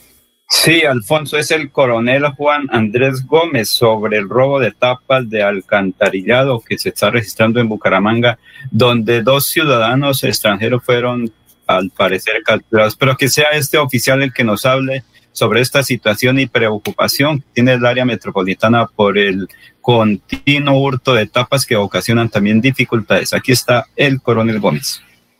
Bueno, unidades de la eh, Policía de Bucaramanga a través de la red de participación cívica obtuvieron información dando lugar de un establecimiento comercial donde presuntamente se encontraban unas tapas de alcantarilla que habían sido hurtadas en días anteriores en la ciudad de Bucaramanga. Al llegar al lugar y hacer la verificación se procede a la captura en flagrancia de dos sujetos de nacionalidad extranjeras y se les encuentra en su poder 15 tapas de alcantarilla correspondientes a las que habían sido hurtadas en la Bueno, estos son riesgos de accidentes eh, peatonales, accidentes de tránsito, razón por la cual Agradecemos la información suministrada por la comunidad y los exhortamos para que sigamos en esta tónica eh, de trabajo mancomunado. Muy bien, son las 6 de la mañana, 7 minutos. Nos escribe, ayer nos escribió José María Vesga. Vamos a leer un mensaje que no alcanzó ayer. Dice, no olvide que el doctor Juan Lozano fue ministro del Medio Ambiente en el gobierno del doctor Uribe, de manera que pienso que hace parte del Centro Democrático. Un saludo a Laurencio, que está muy bien informado sobre el Partido Conservador. Lo, lo llamaremos para que nos actualice los datos. Jorge Elías Hernández escribe, buenos días, una recomendación para ustedes y su programa deberían inscribir la emisora en la aplicación Radio Garden. Radio Garden es una aplicación gratuita que permite escuchar y sintonizar todas las emisoras del mundo y así escuchar su emisora en cualquier parte del mundo. Es el nuevo radio digital para los que nos gusta escuchar radio. Es solo llenar la aplicación que indica Radio Garden y, y, es eh, gratis. Muchas gracias a las personas que de alguna manera nos escriben para darnos eh, algunos consejos, evidentemente. Bueno, son las seis de la mañana, ocho minutos. Ahora sí, vamos a presentar al señor que con megáfono en mano, ayer ustedes vieron ahí en el Parque García Rovira, pues reclamando, eh, porque la personería de Bucaramanga es increíble, nombraron el último día mucha gente y obviamente el presupuesto se destrozó y no hay plata para pagar a otros contratistas que venían trabajando cumplidamente en la personería de Bucaramanga y les deben, les adeudan varios meses. Aquí nos ha escrito un señor, precisamente fue el que nos envió el video, dijo, ahí está mi hija padeciendo una, una madre cabeza de familia que tiene tres chinitos, dice el papá, y que la personería le está tomando el pelo con sus ingresos mensuales y ella tiene que pagar mucho por todo, por, por, el mantenimiento de los niños, ya que el sinvergüenza del yerno está perdido. Muchas gracias a don Juan que nos escribió este mensaje y nos mandó este video porque él participó de la marcha. Vamos a escuchar lo que dice uno de los voceros que, de los contratistas de la personería de Bucaramanga que está afectado precisamente por esta situación. Los contratistas del año 2020 seguimos esperando el pago de nuestros honorarios. No pretendan chutarse la pelota unos con otros. Nos adeudan honorarios desde el mes de agosto. ¿Dónde está la plata de esos honorarios? Señor personero, no haga lo mismo de la doctora Caterine, escondiéndose y dando evasivas a nuestras reclamaciones. No más mentiras con el argumento de que la alcaldía tiene pendiente un pago del año 2020 a la personería. Ya está claro que esos dineros fueron girados a la personería ¿Dónde está esa plata? Nosotros estamos reclamando nuestros derechos. No estamos pidiendo limosnas, no estamos pidiendo regalos, estamos pidiendo lo justo, que nos paguen nuestros meses de trabajo, trabajo que hicimos de manera cumplida, trabajo que hicimos cumpliendo las órdenes de nuestros jefes inmediatos, estando disponibles en época de pandemia, trabajando y poniendo en riesgo nuestra salud y la de nuestras familias, trabajando en los horarios que nos pedían, 11 de la noche, 12 de la noche, 1 de la madrugada, 3 de la madrugada, trabajando los sábados en las noches. ¿Por qué ahora que estamos exigiendo que nos paguen lo justo, que nos paguen lo trabajado, nadie quiere dar la cara? No es la personería de Bucaramanga la encargada de vigilar y cuidar los derechos de los ciudadanos. Vengan, pongan la cara y defiendan los nuestros.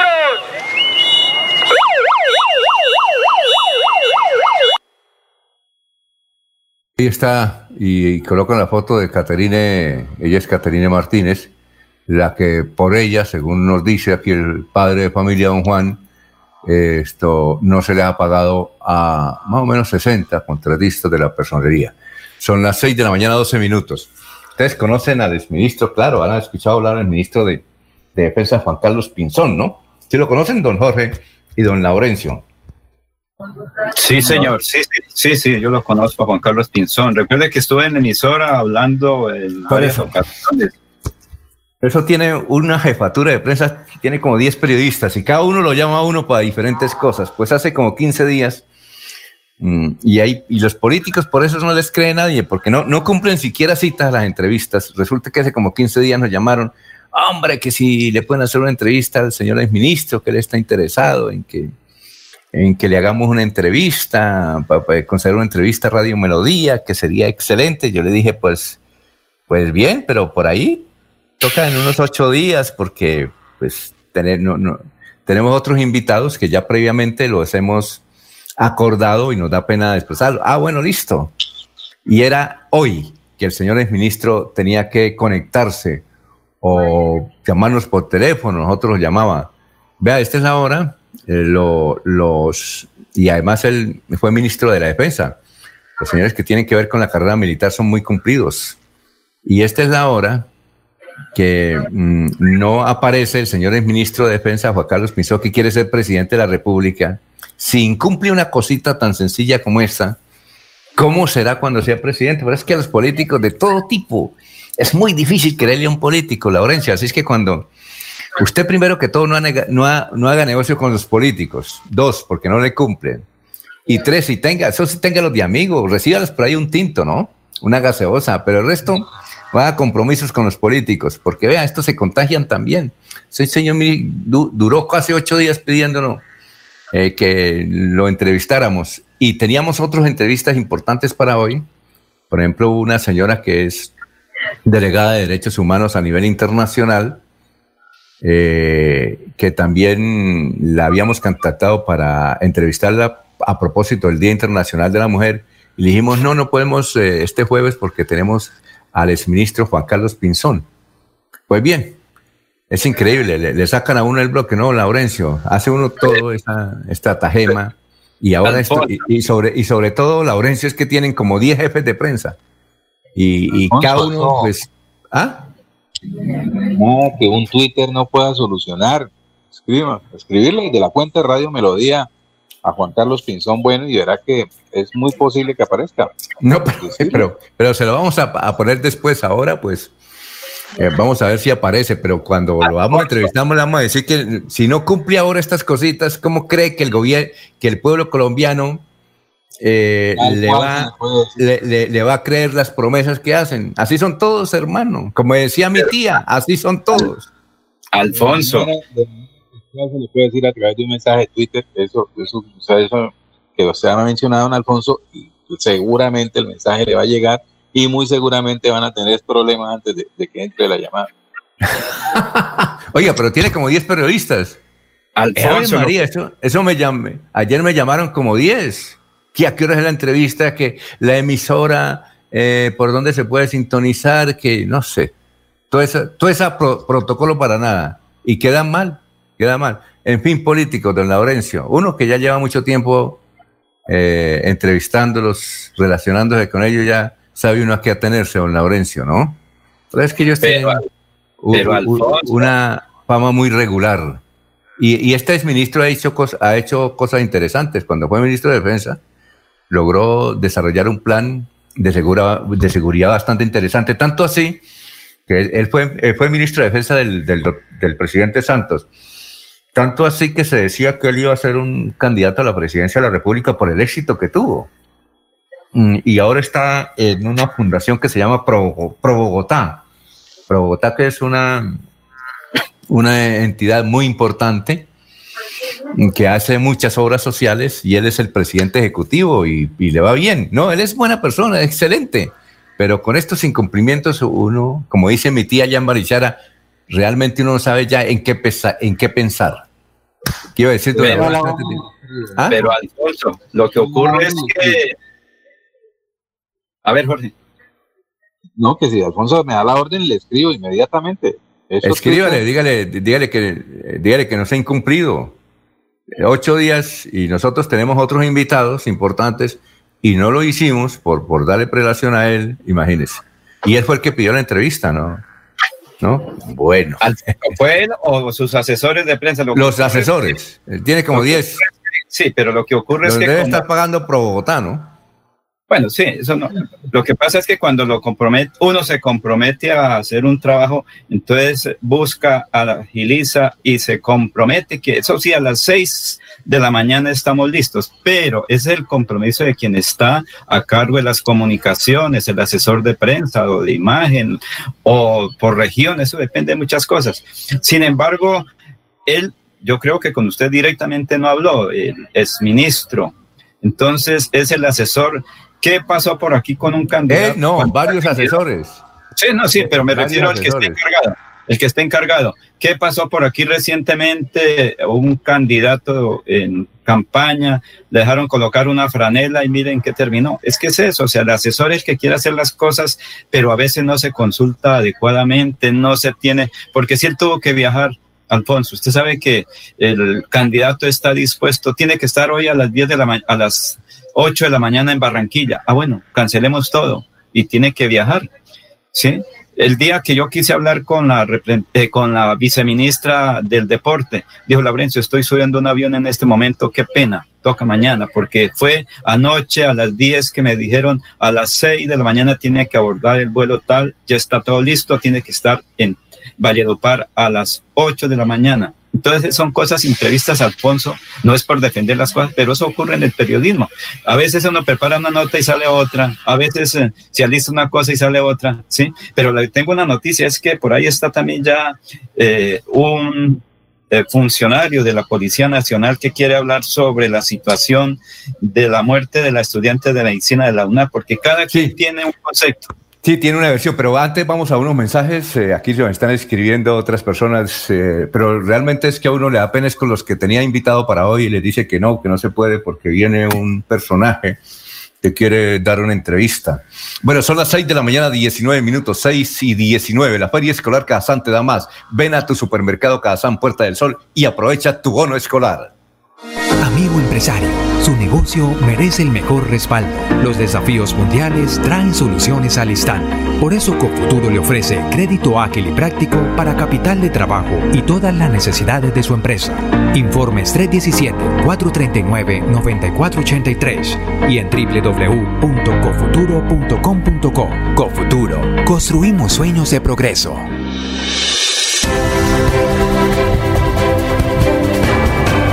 Información y análisis. Es el estilo de Últimas Noticias por Radio Melodía 1080 AM.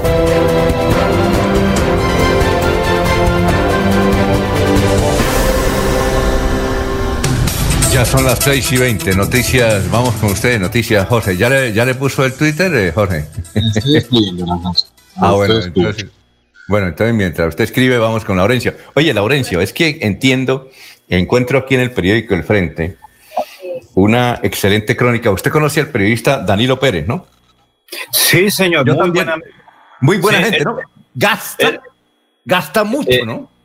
Recientemente le dije gracias, maestro, porque usted fue el que me permitió llegar a Bucaramanga y me ha orientado mucho. Bueno, Danilo Pérez, que es un hombre que es un periodista que trabaja en el periódico El Frente hace mucho tiempo, hace como 30 años, trabaja en el periódico El Frente, excelente persona, gasta, eso lo vea uno y una vez, camine y eso es un tipo muy generoso, demasiado amplio, Danilo Pérez. Escribe esto en el periódico El Frente, dice, eh, la joven médica que apareció muerta por suicidio, entre comillas, habría sido asesinada. Un conductor de taxi tendría la prueba reina. Entonces, dice don Danilo Pérez, a quien estamos saludando, dice, el misterio que envuelve la muerte trágica de la estudiante de medicina Paula Andrea Martínez Rojas, a la que inicialmente se atribuye un caso de suicidio en las instalaciones de una empresa constructora muy reconocida, ha hecho pensar a las autoridades en la hipótesis de un asesinato que habría ocurrido en las horas de la madrugada de aquella noche en que se presume habría sido llevada al Hospital Psiquiátrico de San Camilo. Como se recuerda, la joven estudiante de medicina Paula Andrea Martínez Rojas, que estaba realizando el año de internado en el Hospital Universitario de Santander, había solicitado previamente un servicio de transporte desde su residencia hacia el lugar de trabajo, donde según las cámaras de seguridad que existen en su recorrido, no habría cumplido el objeto de llegar a la zona de trabajo. El cuerpo exánime, de Paula Andrea Martínez Rojas apareció al interior de una zona de construcción, argumentando que se habría lanzado de un alto piso de la edificación custodiada por unos celadores en la madrugada del pasado lunes, cuando se habría producido el fatídico acontecimiento. Las autoridades, ah, las autoridades averiguan otras circunstancias que habían de una posible relación sentimental con un desenlace trágico. Para los organismos de investigación no son claras las versiones suministradas por un presunto testigo que habría transportado a la joven estudiante a un lugar diferente a su destino. Los servicios de seguridad de la Policía Nacional estudian otras hipótesis que permiten develar el origen de los hechos trágicos en que esta joven mujer pudo haber encontrado la muerte. Nada está claro en el recorrido realizado en un vehículo automotor el pasado fin de semana hacia su lugar de trabajo, que era el Hospital Universitario de Santander, donde realizaba su etapa de prácticas quirúrgicas a punto de coronar su carrera profesional. Eso lo dice hoy el distinguido periodista, laureado periodista Danilo Pérez en el diario El Frente. Usted, con el oficial de la policía, ¿qué datos tiene, Laurencio, sobre este, este, esta muerte, pues? Alfonso, que la fiscalía asumió la investigación, la policía especializada, pero también desde la parte científica y psicológica. Es que algunos dicen, uno no conoce qué puede haber tenido esa persona en su mente. Claro, era una estudiante brillante de medicina de la Universidad Autónoma de Bucaramanga, pero se desconoce la parte sentimental, la parte psicológica, porque a veces esos cerebros que son tan lúcidos tienen algunas dificultades y se cierran mucho y no encuentran en el momento una orientación, se meten, como dicen los especialistas en psicología, se meten en cuatro paredes y se encierran demasiado y son mentes en ese caso frágiles, mientras que para el estudio son superiores. Es una situación muy compleja en el ser humano, pero que sea el general eh, Martín Gámez que nos hable sobre esta situación ahí con el fiscal delegado para Santander. Hasta el momento lo que les informé el primer día, una joven que estaba desde el día anterior, no se tenía conocimiento de ella, no es de la tarde. El, próximo contacto que tuvimos, afortunadamente fue haciendo una inspección de cadáver, eh, eh, asciende a un edificio en construcción y se lanza. O sea, en este momento no tenemos argumentación más que la hipótesis inicial que se puede tratar de un suicidio. Sin embargo, ya está en manos de nuestra Fiscalía, en manos de la autoridad judicial las investigaciones, ellos nos dirán. Por ahora no tenemos argumentación para poder decir o para poder plantear otra hipótesis más que la del posible suicidio. Todo lo que encierra los elementos materiales probatorios ya están por cuenta de la autoridad judicial, de la Fiscalía, y, hay que esperar pues el avance de las investigaciones. Nosotros no podríamos ser irresponsables en contar detalles que de pronto no nos corresponde porque ya hacen parte de la reserva del sumario de las investigaciones que están adelantando. Se ha conformado un grupo investigativo con funcionarios de, la policía eh, de la SIGIN, igualmente del CTI, con quienes están haciendo unas labores de verificación sobre algunas informaciones que se han recibido. Se está eh, haciendo un análisis a algunas, eh, eh, algunos elementos que le fueron incautados o que fueron encontrados, recolectados en el lugar en que se encontró el cadáver pero esto es materia de, investigación aún, y se está esperando resultados para poder clarificar realmente qué fue lo que sucedió frente a este lamentable hecho. Esa es la primera hipótesis que se ha venido manejando, sin embargo, no se descarta ninguna otra, que es la que se viene trabajando con los funcionarios de Policía Judicial, CTI y, eh, Fiscal y Policía Nacional. Todo eso, como le digo, es materia de la investigación que se está realizando. Se está haciendo una verificación de cuáles fueron las actividades que eh, horas antes, que días anteriores había realizado esta joven y eso eh, posteriormente, ese análisis será el que nos irá a determinar qué fue lo que realmente sucedió. Muy bien, muchas gracias a los oficiales y al fiscal. Bueno, ya tenemos, en valió el regaño, Jorgito, ya tenemos al exministro Juan Carlos Pinzón en la línea. Doctor Juan Carlos Pinzón, exministro de Defensa, muchas gracias. Si fuera tan amable, abre el micrófono y eh, le cuento que le, mm, le lanzamos un pequeño regaño porque la cita era a las seis de la mañana. A las seis de la mañana. Eso nos han llamado desde hace unos ocho días varios asesores suyos tiene muy buenos asesores y nos llamaban para que no se, les, no se nos olvidara contactarlo usted para una entrevista. Así que después de este regaño por la hora, ¿cómo se encuentra y muy buenos días? Don Alfonso, regaño merecido. Primero que todo, me parece bien. Yo pensaba que era un poquito como las seis y veinte, pero bueno, aquí estamos, pero tomado el mensaje y encantado de compartir con ustedes, hablar con, con Melodía, con Bucaramanga, obviamente para mí es importante siempre porque como todo el país sabe, pues yo tengo ancestros santanderianos y la tierra de los ancestros es la tierra de uno, ¿no? Entonces, eh, siempre habrá interés en que esa tierra esté bien. ¿Qué eh, estamos? Señores, sí, señores ministros, sabemos de sus ocupaciones. Eh, entonces, le vamos a pedir un momentico para unos mensajes comerciales y luego entrar en una charla que queremos hacer con usted, ya que Muchos lo han mencionado como candidato a la presidencia de la República. ¿Le parece, doctor? Muchas gracias, don Alfonso. Claro que sí. Muy bien. Son las 6 de la mañana, 29 minutos. Vamos a unos mensajes.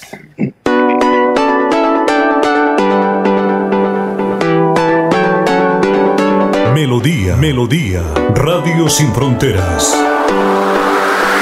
Escúchenos en cualquier lugar del mundo. Melodíaenlínea.com es nuestra página web melodíaenlínea.com. Señal para todo el mundo. Señal para todo el mundo. Radio sin límites. Radio sin fronteras. Radio Melodía, la que manda en sintonía. Atención, ¿sufre de la próstata o los ovarios? El doctor Roberto Delgado, urólogo, homeópata y dermatólogo, le tiene la solución para la infección renal, la impotencia sexual, la presión arterial, el estrés, si no puede dormir y tiene dolor de cintura y en las piernas. Son tres medicamentos completamente naturales por el valor de 70 mil pesos para acabar con todas estas enfermedades. Consúltenos en la calle 14 2313, barrio San Francisco en Bucaramanga o llámenos al 634 8597 634 8597 La Feria Escolar Cajazán te da más. Ven a nuestro supermercado Cajazán Puerta del Sol y aprovecha tu bono escolar, descuentos, grandes opciones de crédito y muchos beneficios más. Ven y aprovecha todo lo que tenemos para ti. Garantizamos todos los protocolos de bioseguridad. Aplican condiciones y restricciones. Promoción válida hasta el 28 de febrero del 2021. Vigilado Supersubsidio.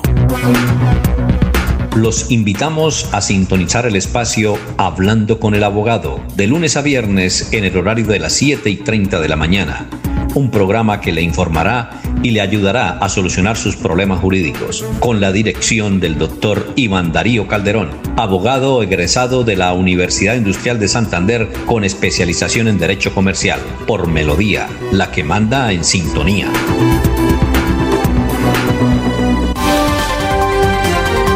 Alfonso Pineda Chaparro. Está en Últimas Noticias de Radio Melodía 1080 AM. Eh, estamos con el señor ministro Juan Carlos Pizón, fue ministro de Defensa. Eh, ahora es el presidente de Pro Bogotá. Eh, señores ministro, ¿es mm, seria la posibilidad de que usted se lance como precandidato a la presidencia de la República? Pues Alfonso, yo tuve la oportunidad de ser candidato por firmas, me alcancé a inscribir hace cuatro años y luego hicimos un acuerdo con el doctor Vargas y terminé siendo fórmula vicepresidencial. Cuando uno da ese paso, yo creo que lo que dice es que está dispuesto a servirle al país cuando las condiciones se den. Yo hoy soy presidente Pro Bogotá. Mi trabajo es pensar en las políticas públicas, en mejorar las calidades de vida de las ciudades, la infraestructura, la educación, la salud y pensar en el empleo y el trabajo. Y por supuesto también en la seguridad, que ha sido un tema en muchos años. Entonces, siempre digo, aquí estoy dispuesto, estoy disponible, pero a esta altura eh, veo que hay muchos candidatos, yo no soy un candidato en este momento y sí, estoy recibiendo muchos llamados de amigos de, del Partido Conservador, de amigos del Centro Democrático, he hablado con muchos de ellos, de amigos del partido de la U, han sido muy generosos también, eh, y de mucha gente independiente. Y es algo que uno tendrá que evaluar, pero con, con, cabeza fría, porque el país no está para políticos ni politiquería. El país necesita liderazgos reales. El país necesita que ayudemos más bien a resolver este tema de la vacunación, que veamos cada, cómo cada quien contribuye a la creación de empleos. Es ahí donde tenemos todos un papel que jugar y yo siento que eh, ese es el tipo de liderazgo que uno debe estar ejerciendo desde las funciones y de las tareas. Ya habrá tiempo para hablar de política, pero este no es el tiempo para, para esos temas. Ahora, señores ministro, eh, eh, dicen que usted tiene una condición muy favorable porque es amigo, desde luego, con el centro del Centro Democrático del expresidente Uribe, de todos los olivistas pura sangre y también del expresidente Santos, porque inclusive en su gobierno usted fue ministro de Defensa. Entonces que en este grado de polarización, ser amigo al mismo tiempo de Santos y de Uribe es una gran ventaja y que podría pues reducir la polarización y encaminar al país por nuevos senderos. ¿Usted cómo ve esa definición? Pues para ser sincero, yo hace bastante no, no tengo conversación con el presidente Santos, pero sí le digo lo siguiente y le doy toda la razón a lo que usted dice.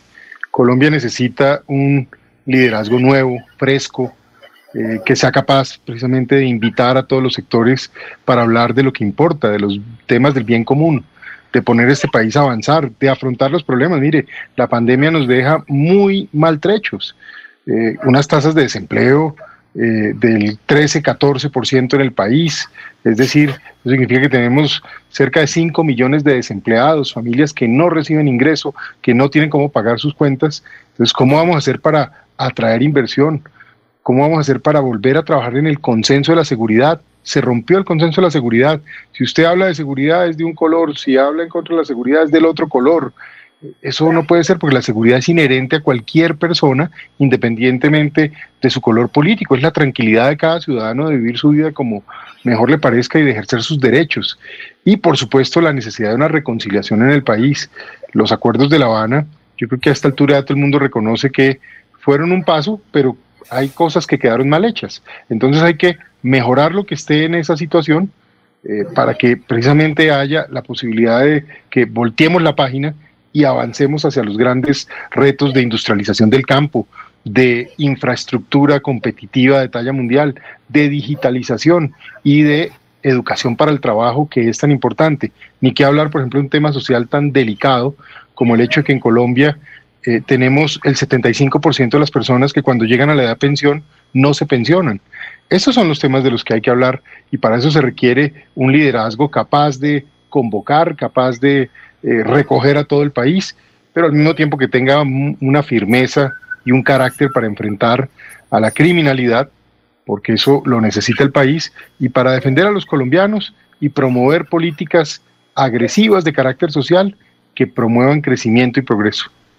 Eh, son, las seis, son las seis de la mañana y 36 minutos. Señores ministros, eh, una de las críticas que hace el expresidente Uribe a la, administración de Santos es que él dice, yo le entregué al doctor Santos eh, más o menos 80 mil hectáreas de coca y resulta que él las lleva o él las entregó en 200 mil y pico hectáreas. ¿Por qué creció tanto eh, el nivel de cultivos de coca en Colombia en esa proporción en la administración de Santos? Muy buena pregunta, don Alfonso. Mire, para el año más o menos 2010, que comienza el gobierno del presidente Santos, eh, las hectáreas de coca para el 2011 se habían crecido otra vez, estaban en eso, como en 85 mil hectáreas. Yo recibo el Ministerio de Defensa en septiembre del 2011 Al final del 2012 bajamos eso a 48 mil hectáreas y para el año 2013 las mantuvimos en 48 mil hectáreas.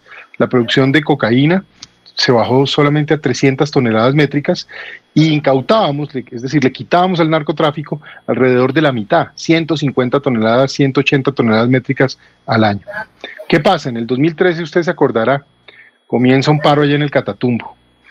Derrotamos ese paro y golpeamos a las FARC, fueron abatidos varios terroristas de ese grupo. Y en ese momento, el gobierno empezó a dar muestras de debilidad contrario a lo que yo recomendaba como ministro de Defensa. Lo digo con mucha transparencia, porque lo que decía es que teníamos que mantener la erradicación forzosa. Y lo que allá terminan negociando el señor Samper, la ex senadora Piedad Córdoba e incluso el, el doctor Angelino Garzón, y creo que llevaron hasta Iván Cepeda, fue básicamente parar la lucha contra el narcotráfico e incluso pagar plata a los campesinos. ¿Y qué hicieron? Pues cultivaron coca en el parque Motilombarí y al mismo tiempo se quedaron con la plata. Ese modelo empezaron a replicarlo en el Guaviar, en el Putumayo. Y ya para el 2015 el gobierno toma una decisión que es muy errada y fue parar la aspersión eh, sin tener ninguna política como alternativa, porque yo siempre digo, uno puede tomar decisiones, pero cuando hay un problema tiene que tener una solución mejor. Pues no había solución mejor, eh, se llenó, esto fue de discursos y de carreta, y después de haber logrado tener la producción más baja en la historia en el 2013, eh, tanto de coca como de cocaína, para el 2018, 2019, el país superó las 200 mil hectáreas de coca, es decir, de 48 mil a 200 mil, pero mire lo más grave, pasamos de 300 toneladas métricas de producción y 150 incautadas a algo así como 1.200 toneladas métricas y incautadas hoy en día algo así como 300 o 400, pero eso significa que las la coca que está en el mercado es algo así como siete veces la cocaína de la que había. Un tema adicional muy negativo, eh, Alfonso. El, el, gobierno de Venezuela, es decir, Maduro, ahora vive de parte de el producido que genera la cocaína y el oro ilegal que se explota en Colombia. Y lo otro, los carteles mexicanos en las zonas específicamente del Pacífico colombiano, ya son codueños de cultivos y básicamente dirigen el mercado. Es decir, el problema ahora es más complejo de lo que había. Yo sí creo que fue un gran error haber parado la lucha contra el narcotráfico porque veníamos muy bien, habíamos avanzado y si alguna vez iban a hacer una concesión, pues debió ser al final de un proceso y con la demostración de que iban a cumplir. Pero los señores de las FARC no le cumplieron a Colombia en eso, ni en muchas cosas. Dejaron eh, nunca denunciaron las rutas, nunca denunciaron los laboratorios, nunca denunciaron a sus colegas que se quedaron allá como disidencias, unos en coordinación con ellos y otros eh, incluso eh, aprovechando el negocio. Nunca denunciaron lo que había en Venezuela. En Venezuela hay toda una gran infraestructura, tanto de las FARC como del ELN, en ese negocio de narcotráfico y de minería ilícita, y por eso hoy el país está en un verdadero riesgo y en un retroceso. Escúcheme que me he alargado en esta historia, pero a veces el país no la conoce. Cierro contándole esto. Yo me voy del Ministerio de Defensa básicamente porque me opongo a la idea de parar ese esfuerzo de aspersión que tanto daño al final hizo. A uno no le gusta tener la razón cuando tiene cosas, cuando pasan cosas negativas, porque eso es lo fácil. Pero decir, mire, esto va a salir mal, pues salió mal y hoy Colombia tiene que corregir ese rumbo, pero no puede volver atrás. Ahora toca pararnos en donde estamos hoy y ver cómo llevamos desarrollo agrario, cómo innovamos, cómo llevamos carreteras terciarias, cómo le compramos cosechas a campesinos y al mismo tiempo cómo somos firmes y recuperamos la fuerza que llegó a tener las fuerzas militares y de policía por allá para ese 2015 en su pico más alto y podemos golpear con todo a esa criminalidad. Son las seis y 41 minutos, estamos hablando con el señor ministro Juan Carlos Pizón. Ya vienen mis compañeros de tribuna aquí virtual que quieren hacerle pregunta a usted, señor ministro. Pero hay, hay un, un, debate a nivel internacional que se viene eh, realizando hace unos 20 años, es legalizar eh, eh, la droga, legalizar este tipo de droga. Otros les da pena decir legalizar, le dice descriminalizar la droga. Inclusive ayer hablaban de un libro que se está vendiendo mucho en Estados Unidos de un, hombre de, una facultad de una universidad muy importante, la Universidad de Columbia, creo que en Nueva York, que escribió un libro, él es psicólogo y médico, y además un hombre que se enfrenta a la lucha contra, contra eh, el delito de las drogas, el delito que hay alrededor de las drogas, y dice, oye, yo, yo consumo sustancias, cocaína y me va muy bien, soy un hombre muy feliz. Y alrededor de eso dicen que el crimen de la droga está precisamente porque está prohibida. Y una de las formas es eh, legalizarla para de esa forma ahuyentar a esas bandas criminales que están azotando principalmente a Sudamérica, a México y, a Colombia. En Colombia no es un país consumidor de droga, pero sí Estados Unidos. Ayer, por ejemplo, se mencionaba que en Europa fueron encontradas 23 toneladas de cocaína. Imagínense usted, 23 toneladas de cocaína. Y no había que preguntar de dónde venían, de Colombia, pues la sacaron por Paraguay a pesar de que Paraguay no tiene mar, pero sí tiene ríos que desembocan en el mar, y se la llevaron y no había que preguntar. Era una pregunta insulsa. ¿De dónde viene la coca? Pues sabe que es de Colombia. ¿Usted es partidario de legalizar o descriminalizar la droga? Esa es una conversación que tiene muchas aristas, Alfonso.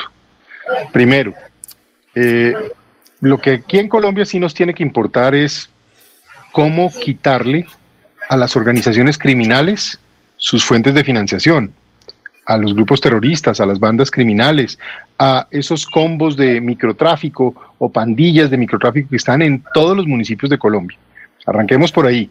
Independientemente de si la droga se legaliza o no, lo que necesitamos es que esas bandas no existan y esas organizaciones no le hagan más daño a los colombianos. Ahora hablemos de la droga.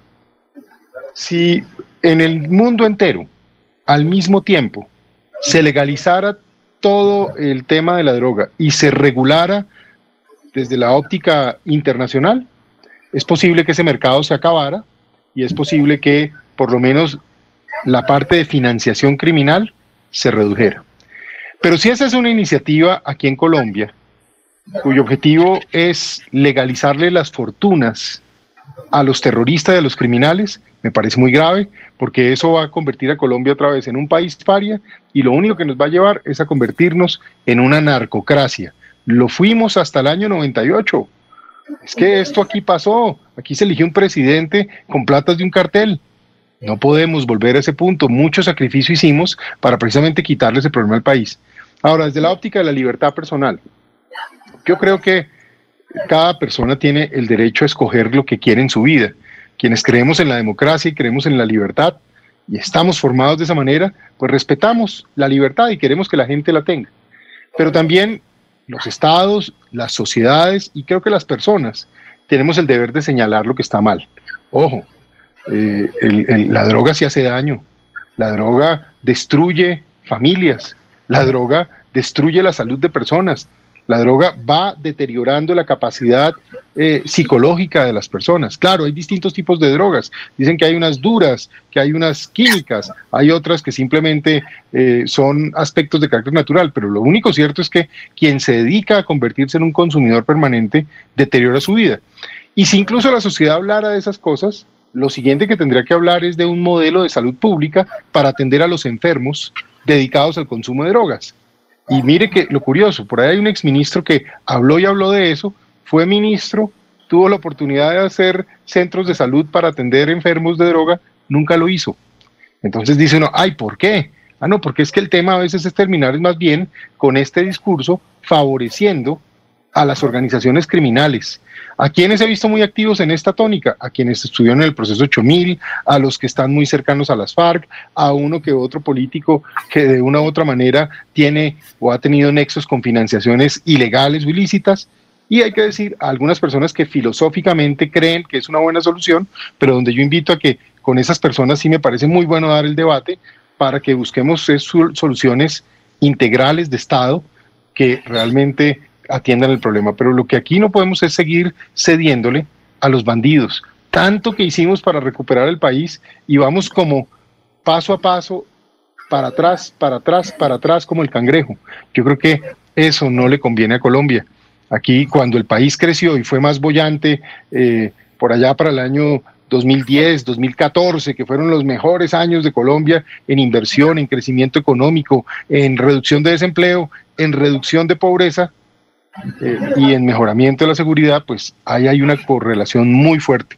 No perdamos de vista eso. Ya vienen mis compañeros, pero ese es ministro, no, no le voy a pedir el nombre, ese es ministro, es rector de una universidad y fue ministro de salud, ¿no? Bueno, don, Laurencio, don Laurencio. Doctor Juan, muy perspicaz. Don Laurencio, a ver.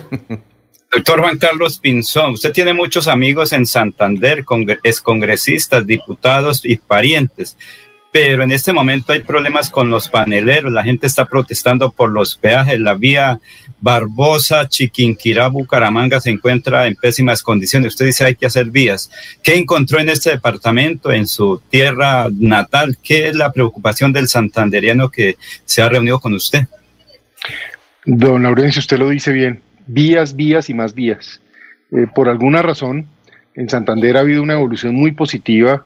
Eh, en los últimos 30 años, para no ponernos en este año, de la actividad económica, de la misma seguridad. Es decir, Santander en su momento se volvió el departamento ejemplo de Colombia. Eh, de alguna manera se redujo la violencia que fue tan activa en los 80s, en los 70s, y ya para lo que ha sido este siglo, en últimas el país, el, departamento de Santander ha sido ejemplo de turismo, ejemplo de avance pero en algo que definitivamente uno sigue notando, claro, tiene que ver también con la geografía.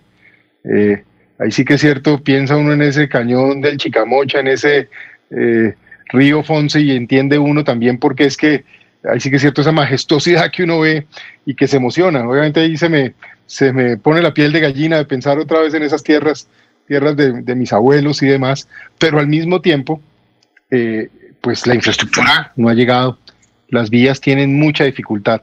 Y el otro problema que yo veo es, Santander tiene un sector agrario extraordinario. Históricamente es, ahí sí que es cierto, eh, por eso crecemos como crecemos, los que tenemos los genes de allá, porque nos alimentan como debe ser y comemos como toca, por decirlo de alguna manera. Pero hay que decir que, por ejemplo, los cultivos de frutales, los cultivos, eh, eh, todo este tema básicamente de la industria de la panela, la industria del tabaco, de una u otra manera se ha ido muriendo de a poco y ha ido teniendo muchas dificultades. Siento que, eh, y más a raíz de esta pandemia, no hay que temer en hacer buenos programas sociales, incluso que impliquen compra de cosechas y compra de productos in situ, porque de alguna manera esa es la manera de garantizar que la gente siga trabajando, que reciba algún ingreso y de pronto obviamente hay que pensar en unos planes de mercadeo y de comercialización eh, muy activos. Me imagino que Santander debe estar ahorita muy golpeado otra vez como en dos dimensiones. En la industria del calzado, con todo este tema del contrabando a raíz de estas platas de narcotráfico y demás, yo creo que ese contrabando eh, que viene de Oriente se está creciendo nuevamente y, me preocupa esa industria. Dos, obviamente a raíz de la pandemia, pues la caída de demanda y sobre todo la caída de turismo. Eh, esos parques y esos lugares lindos que estábamos visitando todos en Santander y, donde venía la gente no solo de todo el país, sino de, del mundo entero, pues yo creo que están muy afectados. Así que Santander, como todo el país, hoy tiene una vulnerabilidad económica que no se resuelve simplemente echando discursos. Ahí toca ir y poner plata en la mesa y poner plata en el bolsillo de la gente con cierta agresividad para que precisamente la economía se recupere y luego lo que nos endeudemos en el presente pues se pueda pagar en el futuro, pero no podemos dejar que la gente caiga en pobreza y además que muy rápido, la pobreza termina en actividad ilícita, la actividad ilícita eh, puede terminar incluso en violencia. Quiero aclarar esto para que no quede duda. La mayor parte de la gente que está en pobreza es absolutamente decente, transparente, buena y generosa, pero algunas de las personas que caen en esta situación son jalados, por eh, el reclutamiento de grupos ilegales y de economías ilegales que terminan pues poniendo la situación con más, con más dificultad de la que ya se tiene. Son las 6 y 51 minutos. La última pregunta para el señor exministro Juan Carlos Pinzón la hace Jorge Caicedo. Jorge, lo escucha. Con los buenos días para Juan Carlos Pinzón, don Alfonso. Eh, la Justicia Especial para la Paz ha reportado en la última semana, ha presentado un informe en el cual habla de supuestas 6.200 muertes atribuidas a casos de falsos positivos que se, hubieran, que se habrían generado durante el gobierno de Álvaro Uribe Vélez, de la cual usted fue parte como viceministro de Defensa eh, y, quien estaba al frente de esta cartera era el propio Juan Manuel Santos. Este discurso de la JED, ¿usted lo ve como, una, como, un, como un hecho verídico, constatable? De que estos hechos ocurrieron así o por el contrario ve que ahí, ahí es un discurso político por parte de la Justicia Especial para la Paz?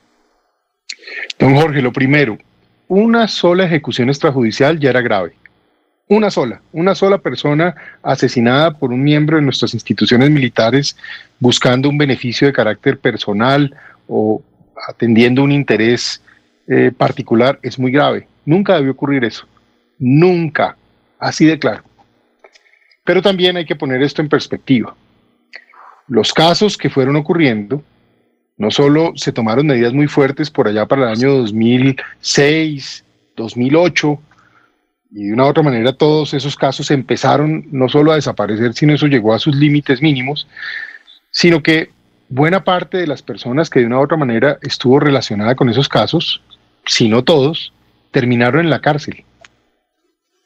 Yo recuerdo, siendo ministro de Defensa, que eh, tenía en las cárceles militares y de la policía más de 1.700 personas, miembros de las Fuerzas Armadas, eh, pagando condenas o eh, detenidos por procesos judiciales alrededor de ejecuciones extrajudiciales. Entonces, el Estado colombiano y el gobierno de Colombia tomó medidas y tomó acciones y la justicia colombiana puso a estas personas a pagar por sus delitos.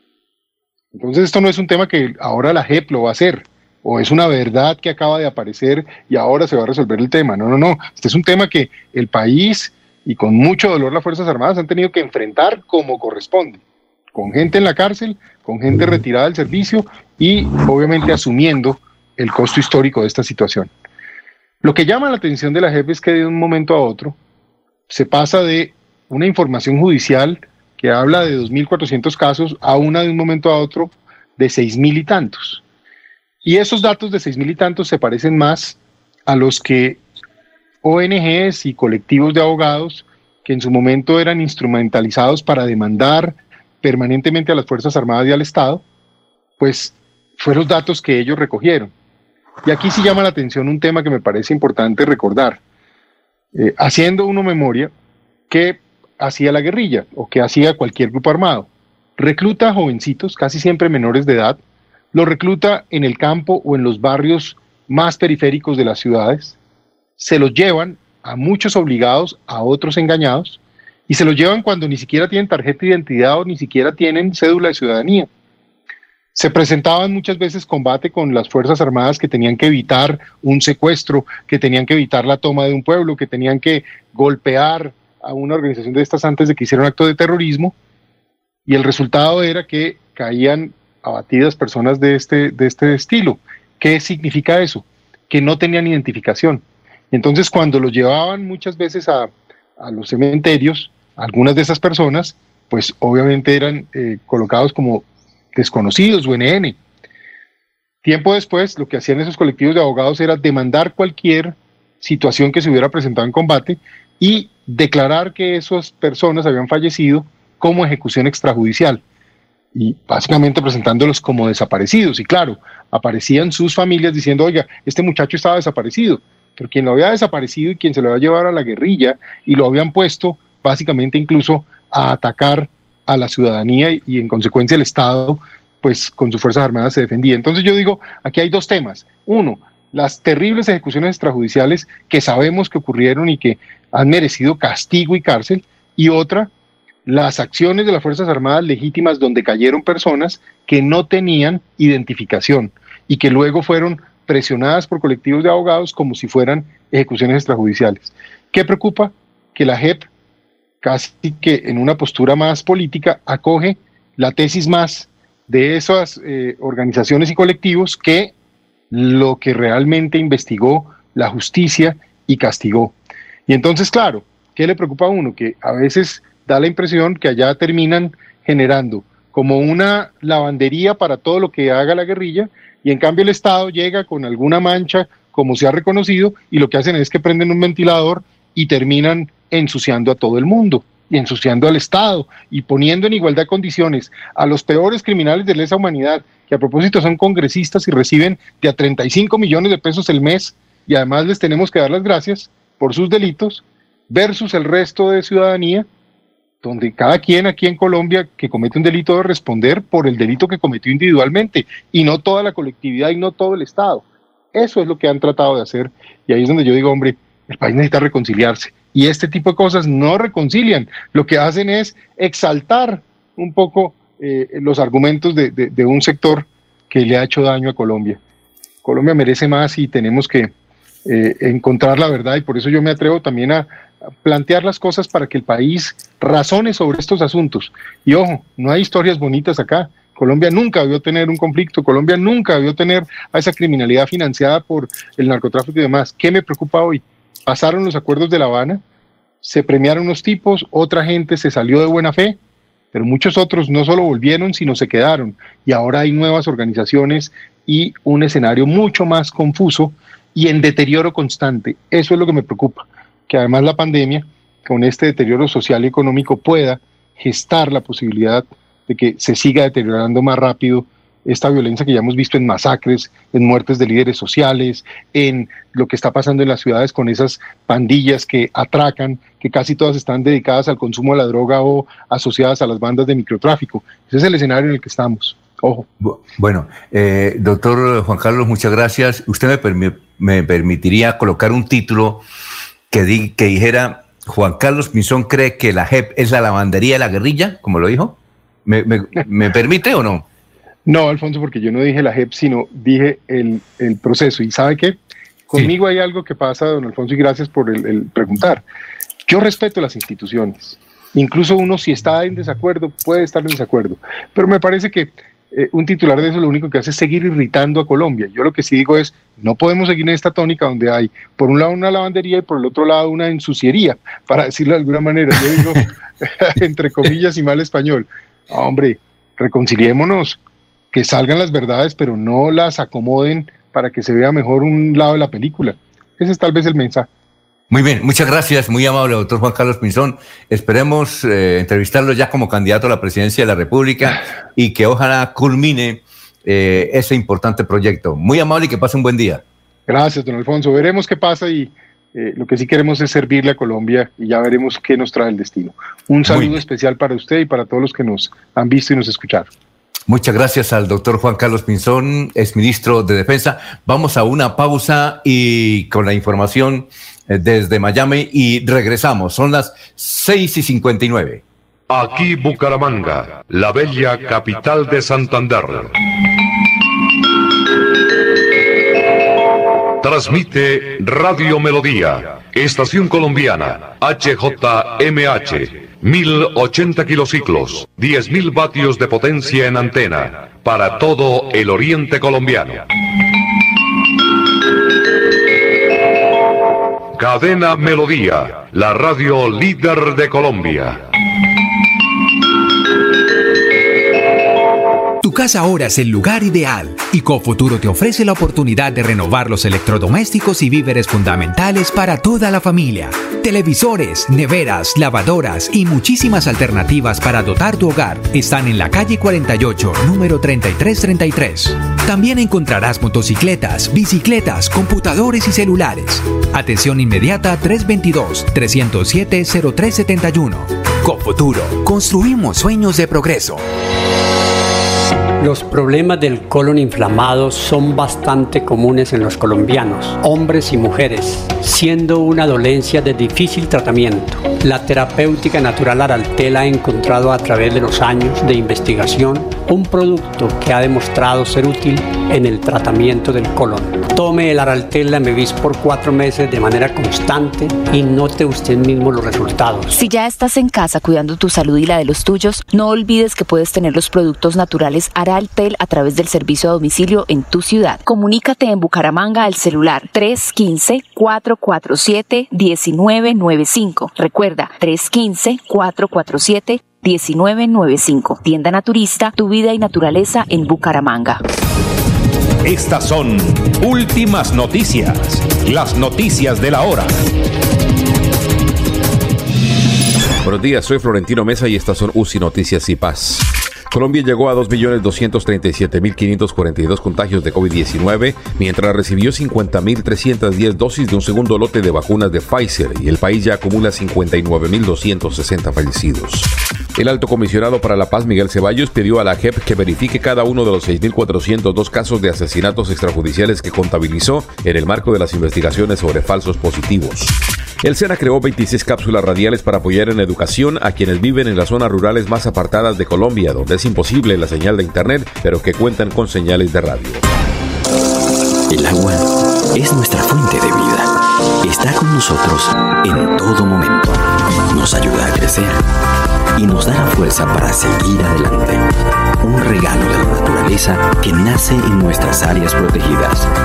Más de un tercio del agua que consumimos proviene de ellas. Trabajando por un nuevo modelo de desarrollo en armonía con la madre tierra. Un mensaje de UCI Noticias y la corporación CIPAS. Varios países de América, que suman más de 50 millones de contagiados con coronavirus, manifestaron su preocupación y descontento por la lentitud y trabas de las farmacéuticas para entregar las vacunas. Y en los deportes, Independiente Santa Fe derrotó 2-0 a Boyacá Chico en el marco de la novena jornada de la liga, con lo que llegó a 17 unidades para ubicarse en lo más alto del torneo futbolístico. Entérese primero en UCI Noticias.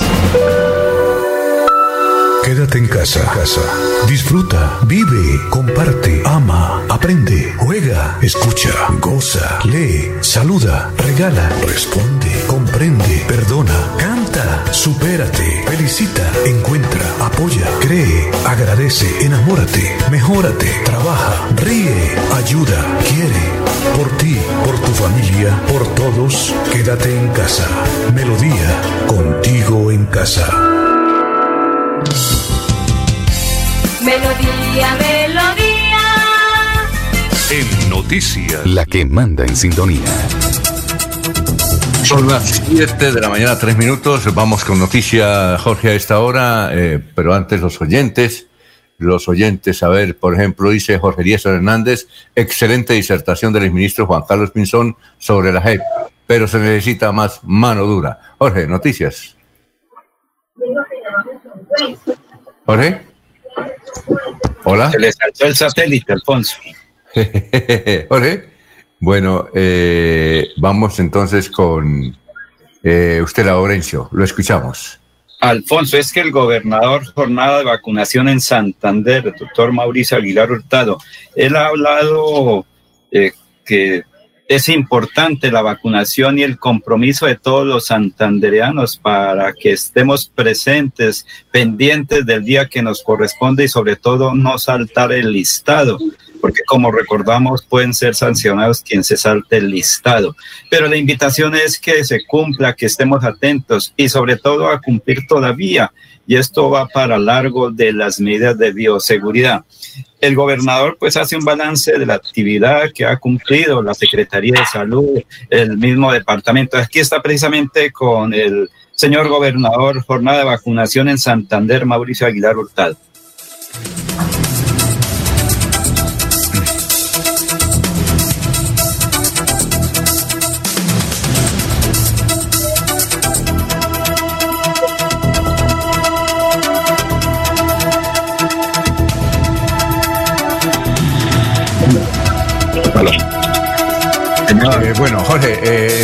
Mientras viene el señor gobernador, le estamos dando el cambio para noticias. Ahora ya está Sí, ahí, ¿no? A ver, Jorge, Problemas siga. con- Problemas con el móvil, don Alfonso, pero ya estamos nuevamente en Muy contacto con últimas noticias. Santander aumentó en 22% sus exportaciones no mineroenergéticas en 2020. Ese fue el crecimiento más alto entre los departamentos exportadores del país y se ubicó en el puesto 11 en el valor de sus ventas al exterior con 296 millones de dólares.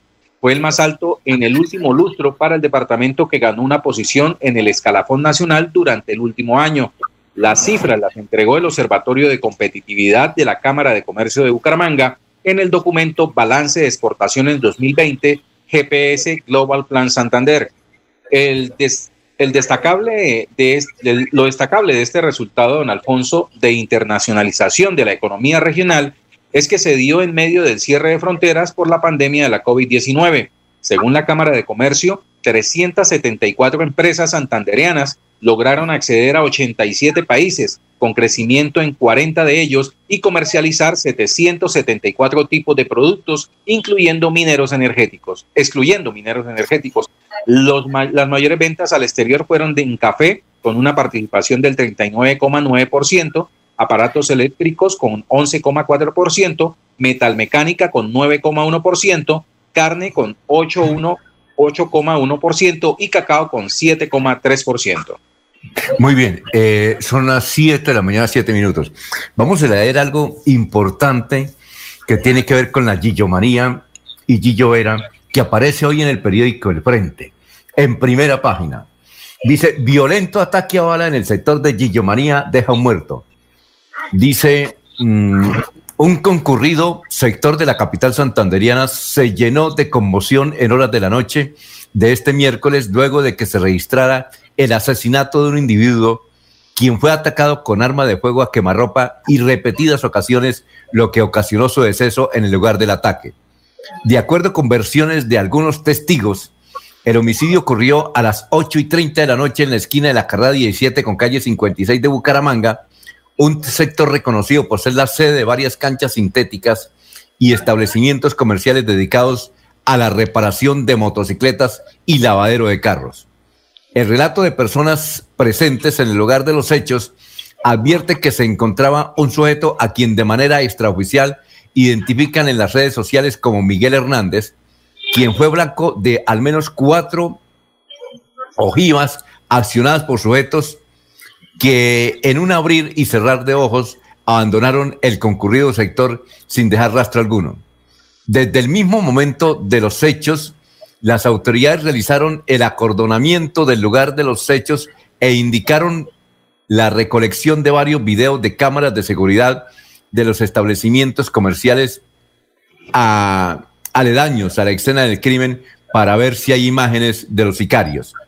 De la misma manera, los investigadores buscan afanosamente los videos de varias cámaras de seguridad de la Policía Nacional, de calles aledañas, videos en los cuales habrían quedado captados los sujetos que perpetraron el asesinato de Hernández, a quien según testigos se le reconoce como un asiduo visitante de ese sector comercial de la capital santanderiana.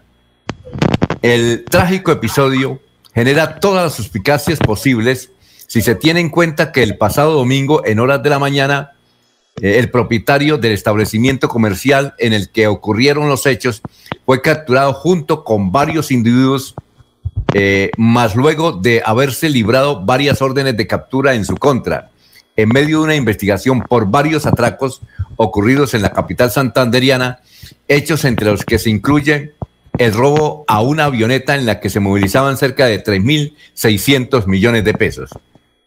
Entre las personas capturadas durante esta redada se encuentra Cecilio Vera, quien fuera precandidato a la alcaldía de Bucaramanga. Ahí está una, mm, una noticia que viene a relacionarse con la captura de Gillo mm, Vera. Está en el periódico El Frente, inclusive está un video de la forma como llegan los sicarios en moto sin quitarse el, eh, el casco y entre los dos matan al motociclista que entra al, establecimiento y se está bajando de la moto no alcanza a bajarlo de la moto, sino que le sorprenden los disparos y queda muerto, queda muerto en el acto. Muy bien, son las 7 eh, de la mañana, 10 minutos. No sé si, Laurencio, si ya tenemos eh, eh, al señor gobernador del departamento de Santander, el doctor Mauricio Aguilar. Entonces, preséntelo usted para escucharlo.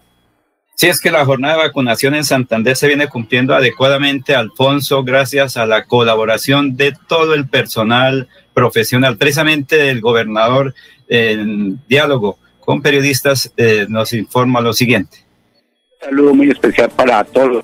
Se ha venido haciendo un trabajo muy importante articulado en estas mesas de, seguimiento a lo que ha sido eh, la entrega de las dosis, no solo a, los, a las IPS, sino también eh, el, proceso de vacunación. Ya prácticamente estamos a fuerte entre, culminar esa, esa primera jornada de vacunación o esta primera fase en la cual pues ya tenemos alrededor de un 99% de vacunas aplicadas de, esas 2.300 88 que nos llegaron.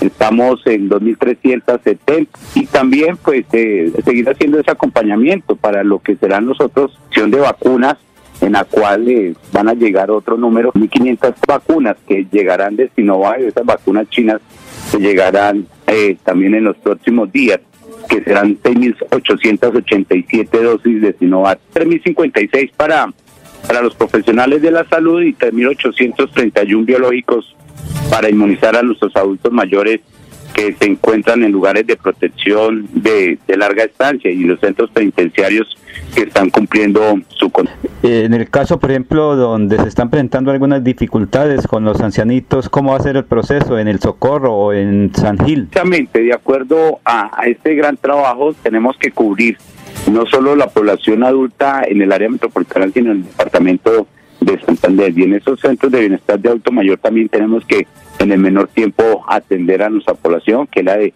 de alto riesgo. Así como se está atendiendo la primera línea eh, de atención, que son nuestros profesionales de la salud, así con la directriz y lineamiento del Ministerio, es que nuestros adultos mayores en el departamento de Santander comiencen a recibir estas dosis en el menor tiempo posible. Y así mismo, haciendo todo el monitoreo en estos centros, de bienestar del adulto mayor en todo el departamento tendrán que tener prioridad. Llegará en los próximos días, eh, el gobierno nacional viene anunciando la llegada de más lotes, entonces eso pues nos da pues tranquilidad para poder atender de manera más oportuna. Por eso vamos anunciando lo más de 1.887 vacunas más sumadas a las 2.532 que ya habíamos anunciado. Señor gobernador, es decir, con estas nuevas vacunas se cumple el proceso de la fase 1 de este periodo de vacunación al personal médico y quienes están en primera línea. Nosotros eh, hemos venido haciéndole seguimiento constante en, en el departamento y sobre todo en el área metropolitana donde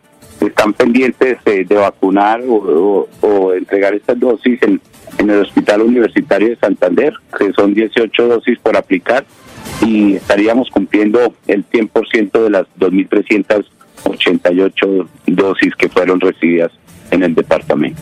Señor gobernador, ¿cuál es su llamado como mandatario de este departamento a los oyentes? Un llamado a la tranquilidad, a no bajar la guardia, que cada día el gobierno nacional va anunciando, va recibiendo más dosis, así mismo estarán llegando a nuestros territorios y oportunamente también estaremos atendiendo a toda nuestra población santanderiana, tanto nuestros profesionales de la salud que están en, en, la primera línea de batalla y al igual que nuestros adultos mayores y así sucesivamente hasta completar más de un millón quinientas mil vacunas en nuestro departamento, que será el 70% de nuestra población santanderiana a vacunar durante eh, el año 2020. Muy bien, son las 7 de la mañana, 14 minutos. Bueno, en cuanto mm, eh, al asesinato de la calle 56 con carrera 17, la policía informa que están averiguando qué relación tiene este asesinato de este muchacho con la captura de los integrantes de la banda donde está el empresario Cecilio Era. Y nos han informado que el nombre completo de él no es Miguel Ángel Hernández, sino José Miguel Arias Gutiérrez. José Miguel Arias Gutiérrez, alias el muñeco, con varias entradas, eh, varias entradas a, la cárcel modelo de la ciudad de Bucaramanga.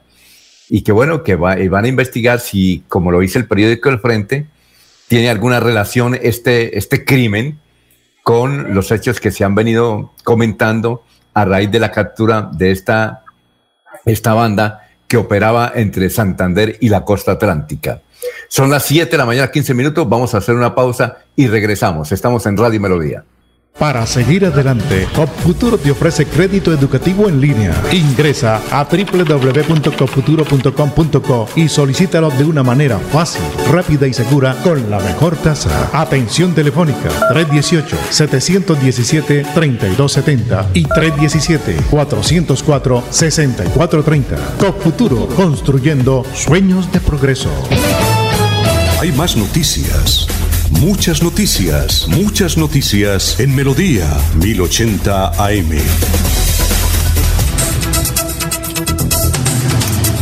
Varios oyentes nos escribe Aldemar, muy buena la entrevista con el señor ministro. Yo soy más o menos de la línea izquierda, pero me gustan los planteamientos, así no estoy de acuerdo es decir, entiendo los planteamientos que hace el, el exministro que ustedes acaban de entrevistar. Eh, Joaquín, Joaquín Gómez nos dice, ya eso se sabía, lo de las alcantarillas, son venezolanos que aprovechan la oportunidad, eh, se roban las tapas donde van a la calle 30, a la avenida Quebrada Seca con carrera 13 y allá les entregan 10 o 15 mil pesos por cada alcantarilla. Bueno, vamos para la ciudad de Barranca Bermeja. Allá está toda la información del distrito de Barranca Bermeja con Soel Caballero, que trae todos los datos de lo que ha ocurrido en las últimas horas en Barranca Bermeja y en el Magdaleno Medio, santanderiano. Muy buenos días, Soel. Soel Caballero está en Últimas Noticias de Radio Melodía 1080 AM.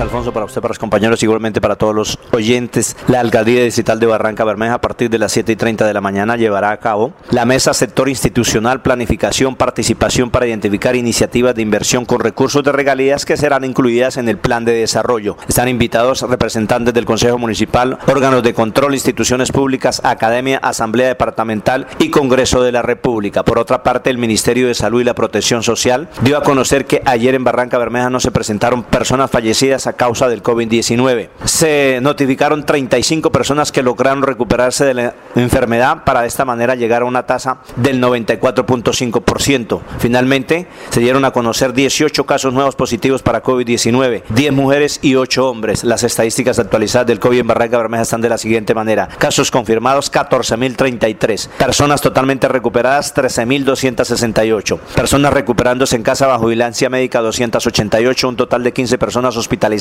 31 pacientes en unidad de cuidados intensivos UCI, 431 personas fallecidas, casos activos en Barranca Bermeja 334. Noticias con las que amanece el distrito continúen compañeros en estudios en últimas noticias de Melodía 1080 AM.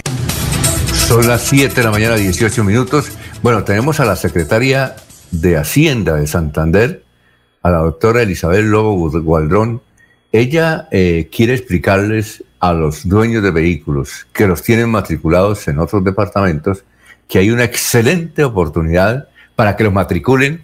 Hay un plazo aquí en el departamento de Santander. Es una gran ventaja. En vez de tener el, vehículo matriculado en otro lío, en otra ciudad, aunque desde luego está el Internet, pero es mejor tener el, el carro matriculado aquí en el departamento de Santander, en cualquier dirección de tránsito.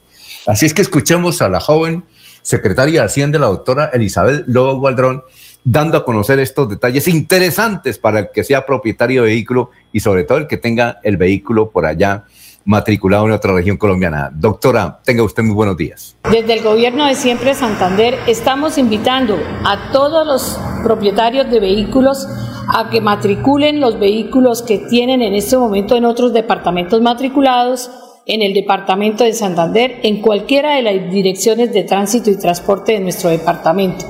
Esto permite que, si ustedes lo hacen en el 2021, tener el descuento del 80% del impuesto de vehículos en el 2022 y el 40% del impuesto de vehículos en el 2023. Invitamos a todos los propietarios para que apoyen al gobierno de siempre Santander y contribuyamos con las rentas del departamento. Mauricio, eso es mucha ganga, mucha ganga. Bueno, eh, noticias a esta hora, don Jorge. Estamos en Radio Melodía. Jorge. Bueno, ¿se fue Jorge? Bien, entonces vamos con usted a Jorge. Ya está ahí Jorge. Lo escuchamos, Jorge ya regresamos. Don Alfonso, Santander ya supera los 90 mil casos de COVID-19. Con los 200 casos que se registraron el anterior, la cifra total de infectados en el departamento llega a 90 mil 89. Según la gobernación, ocho personas más murieron como consecuencia del coronavirus y residían en Bucaramanga, Barranca Bermeja y Florida Blanca. En la región están activos 2.271 casos, 84.562 se han recuperado y 3.256 han muerto. Los 200 nuevos contagios fueron reportados en Barranca Bermeja, Bucaramanga, Capitanejo, El Guacamayo, Florida Blanca, Girón, Landazuri, Onzaga, Piedecuesta, San Gil, San José de Miranda, San Vicente de Chucurí y Vélez. En Santander hay 60 municipios con el COVID activo. Eh, además de ello, ya se comienza el proceso de vacunación eh, para la población de, de, primera línea de vacunación y adultos de, de, de tercera edad. Muy bien, 721, don Laurencio. Alfonso, es que como se habló ya, la producción de panela en el sur de Santander, en la olla del río Suárez, pues hay dificultades. Hace apenas 15 días el kilo de panela estaba en 3.800. En el mercado de el pasado sábado en Santa Ana, Boyacá, que es el centro de recepción de la panela, lo pagaron a 1.800, es decir, a menos del 50%. Mientras tanto, eh, digamos que el trabajador del agro sí está cobrando eh, como si estuvieran a 3.800 el kilo. Pero escuchemos qué dice una productora de panela desde la olla del río Suárez, Mariela Acuña, y buen día. Nosotros los paneleros hemos sido olvidados por el gobierno nacional. Ya han transcurrido más de año y medio cuando se firmó el acuerdo de los paneleros con el Ministerio de Agricultura y Desarrollo Rural como respuesta a la crisis del sector panelero.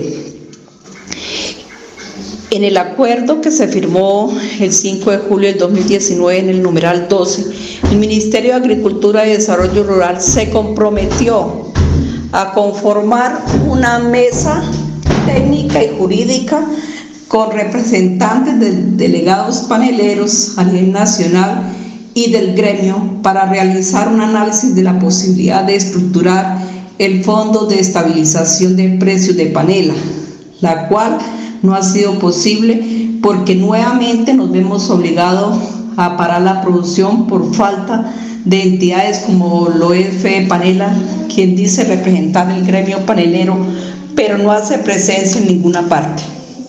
Le pedimos al Gobierno Nacional, en cabeza del Ministro de Agricultura y Desarrollo Rural, que cumplan lo pactado, porque seguir trabajando a pétalas nos iríamos nuevamente a un paro que no es conveniente en esta época de pandemia.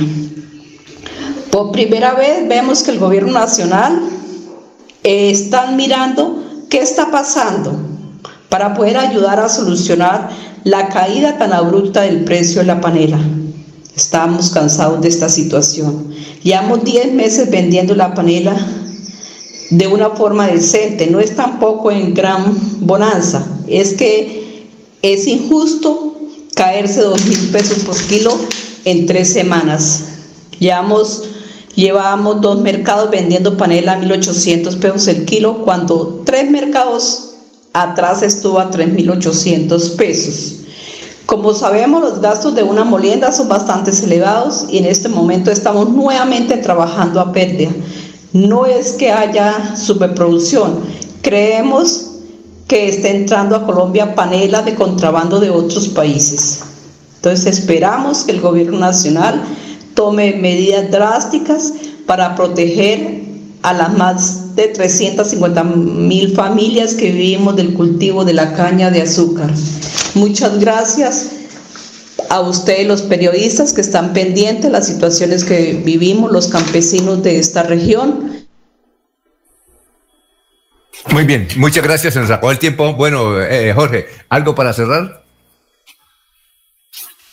Jorge, bueno, Laurencio, nos vemos. En, Jorge, ¿algo para cerrar? Jorge. Bueno, tiene inconvenientes ahí con su satélite. Laurencio, nos vemos entonces mañana, ¿no? Sí, señor. Mañana tendremos buenas noticias, sobre todo fin de semana, Alfonso. Ya viene, ya viene el doctor Iván Calderón para hablar con todos los oyentes sobre cualquier materia para que nos llamen en unos instantes. Estamos en Radio Melodía. Últimas noticias los despierta bien informados de lunes a viernes.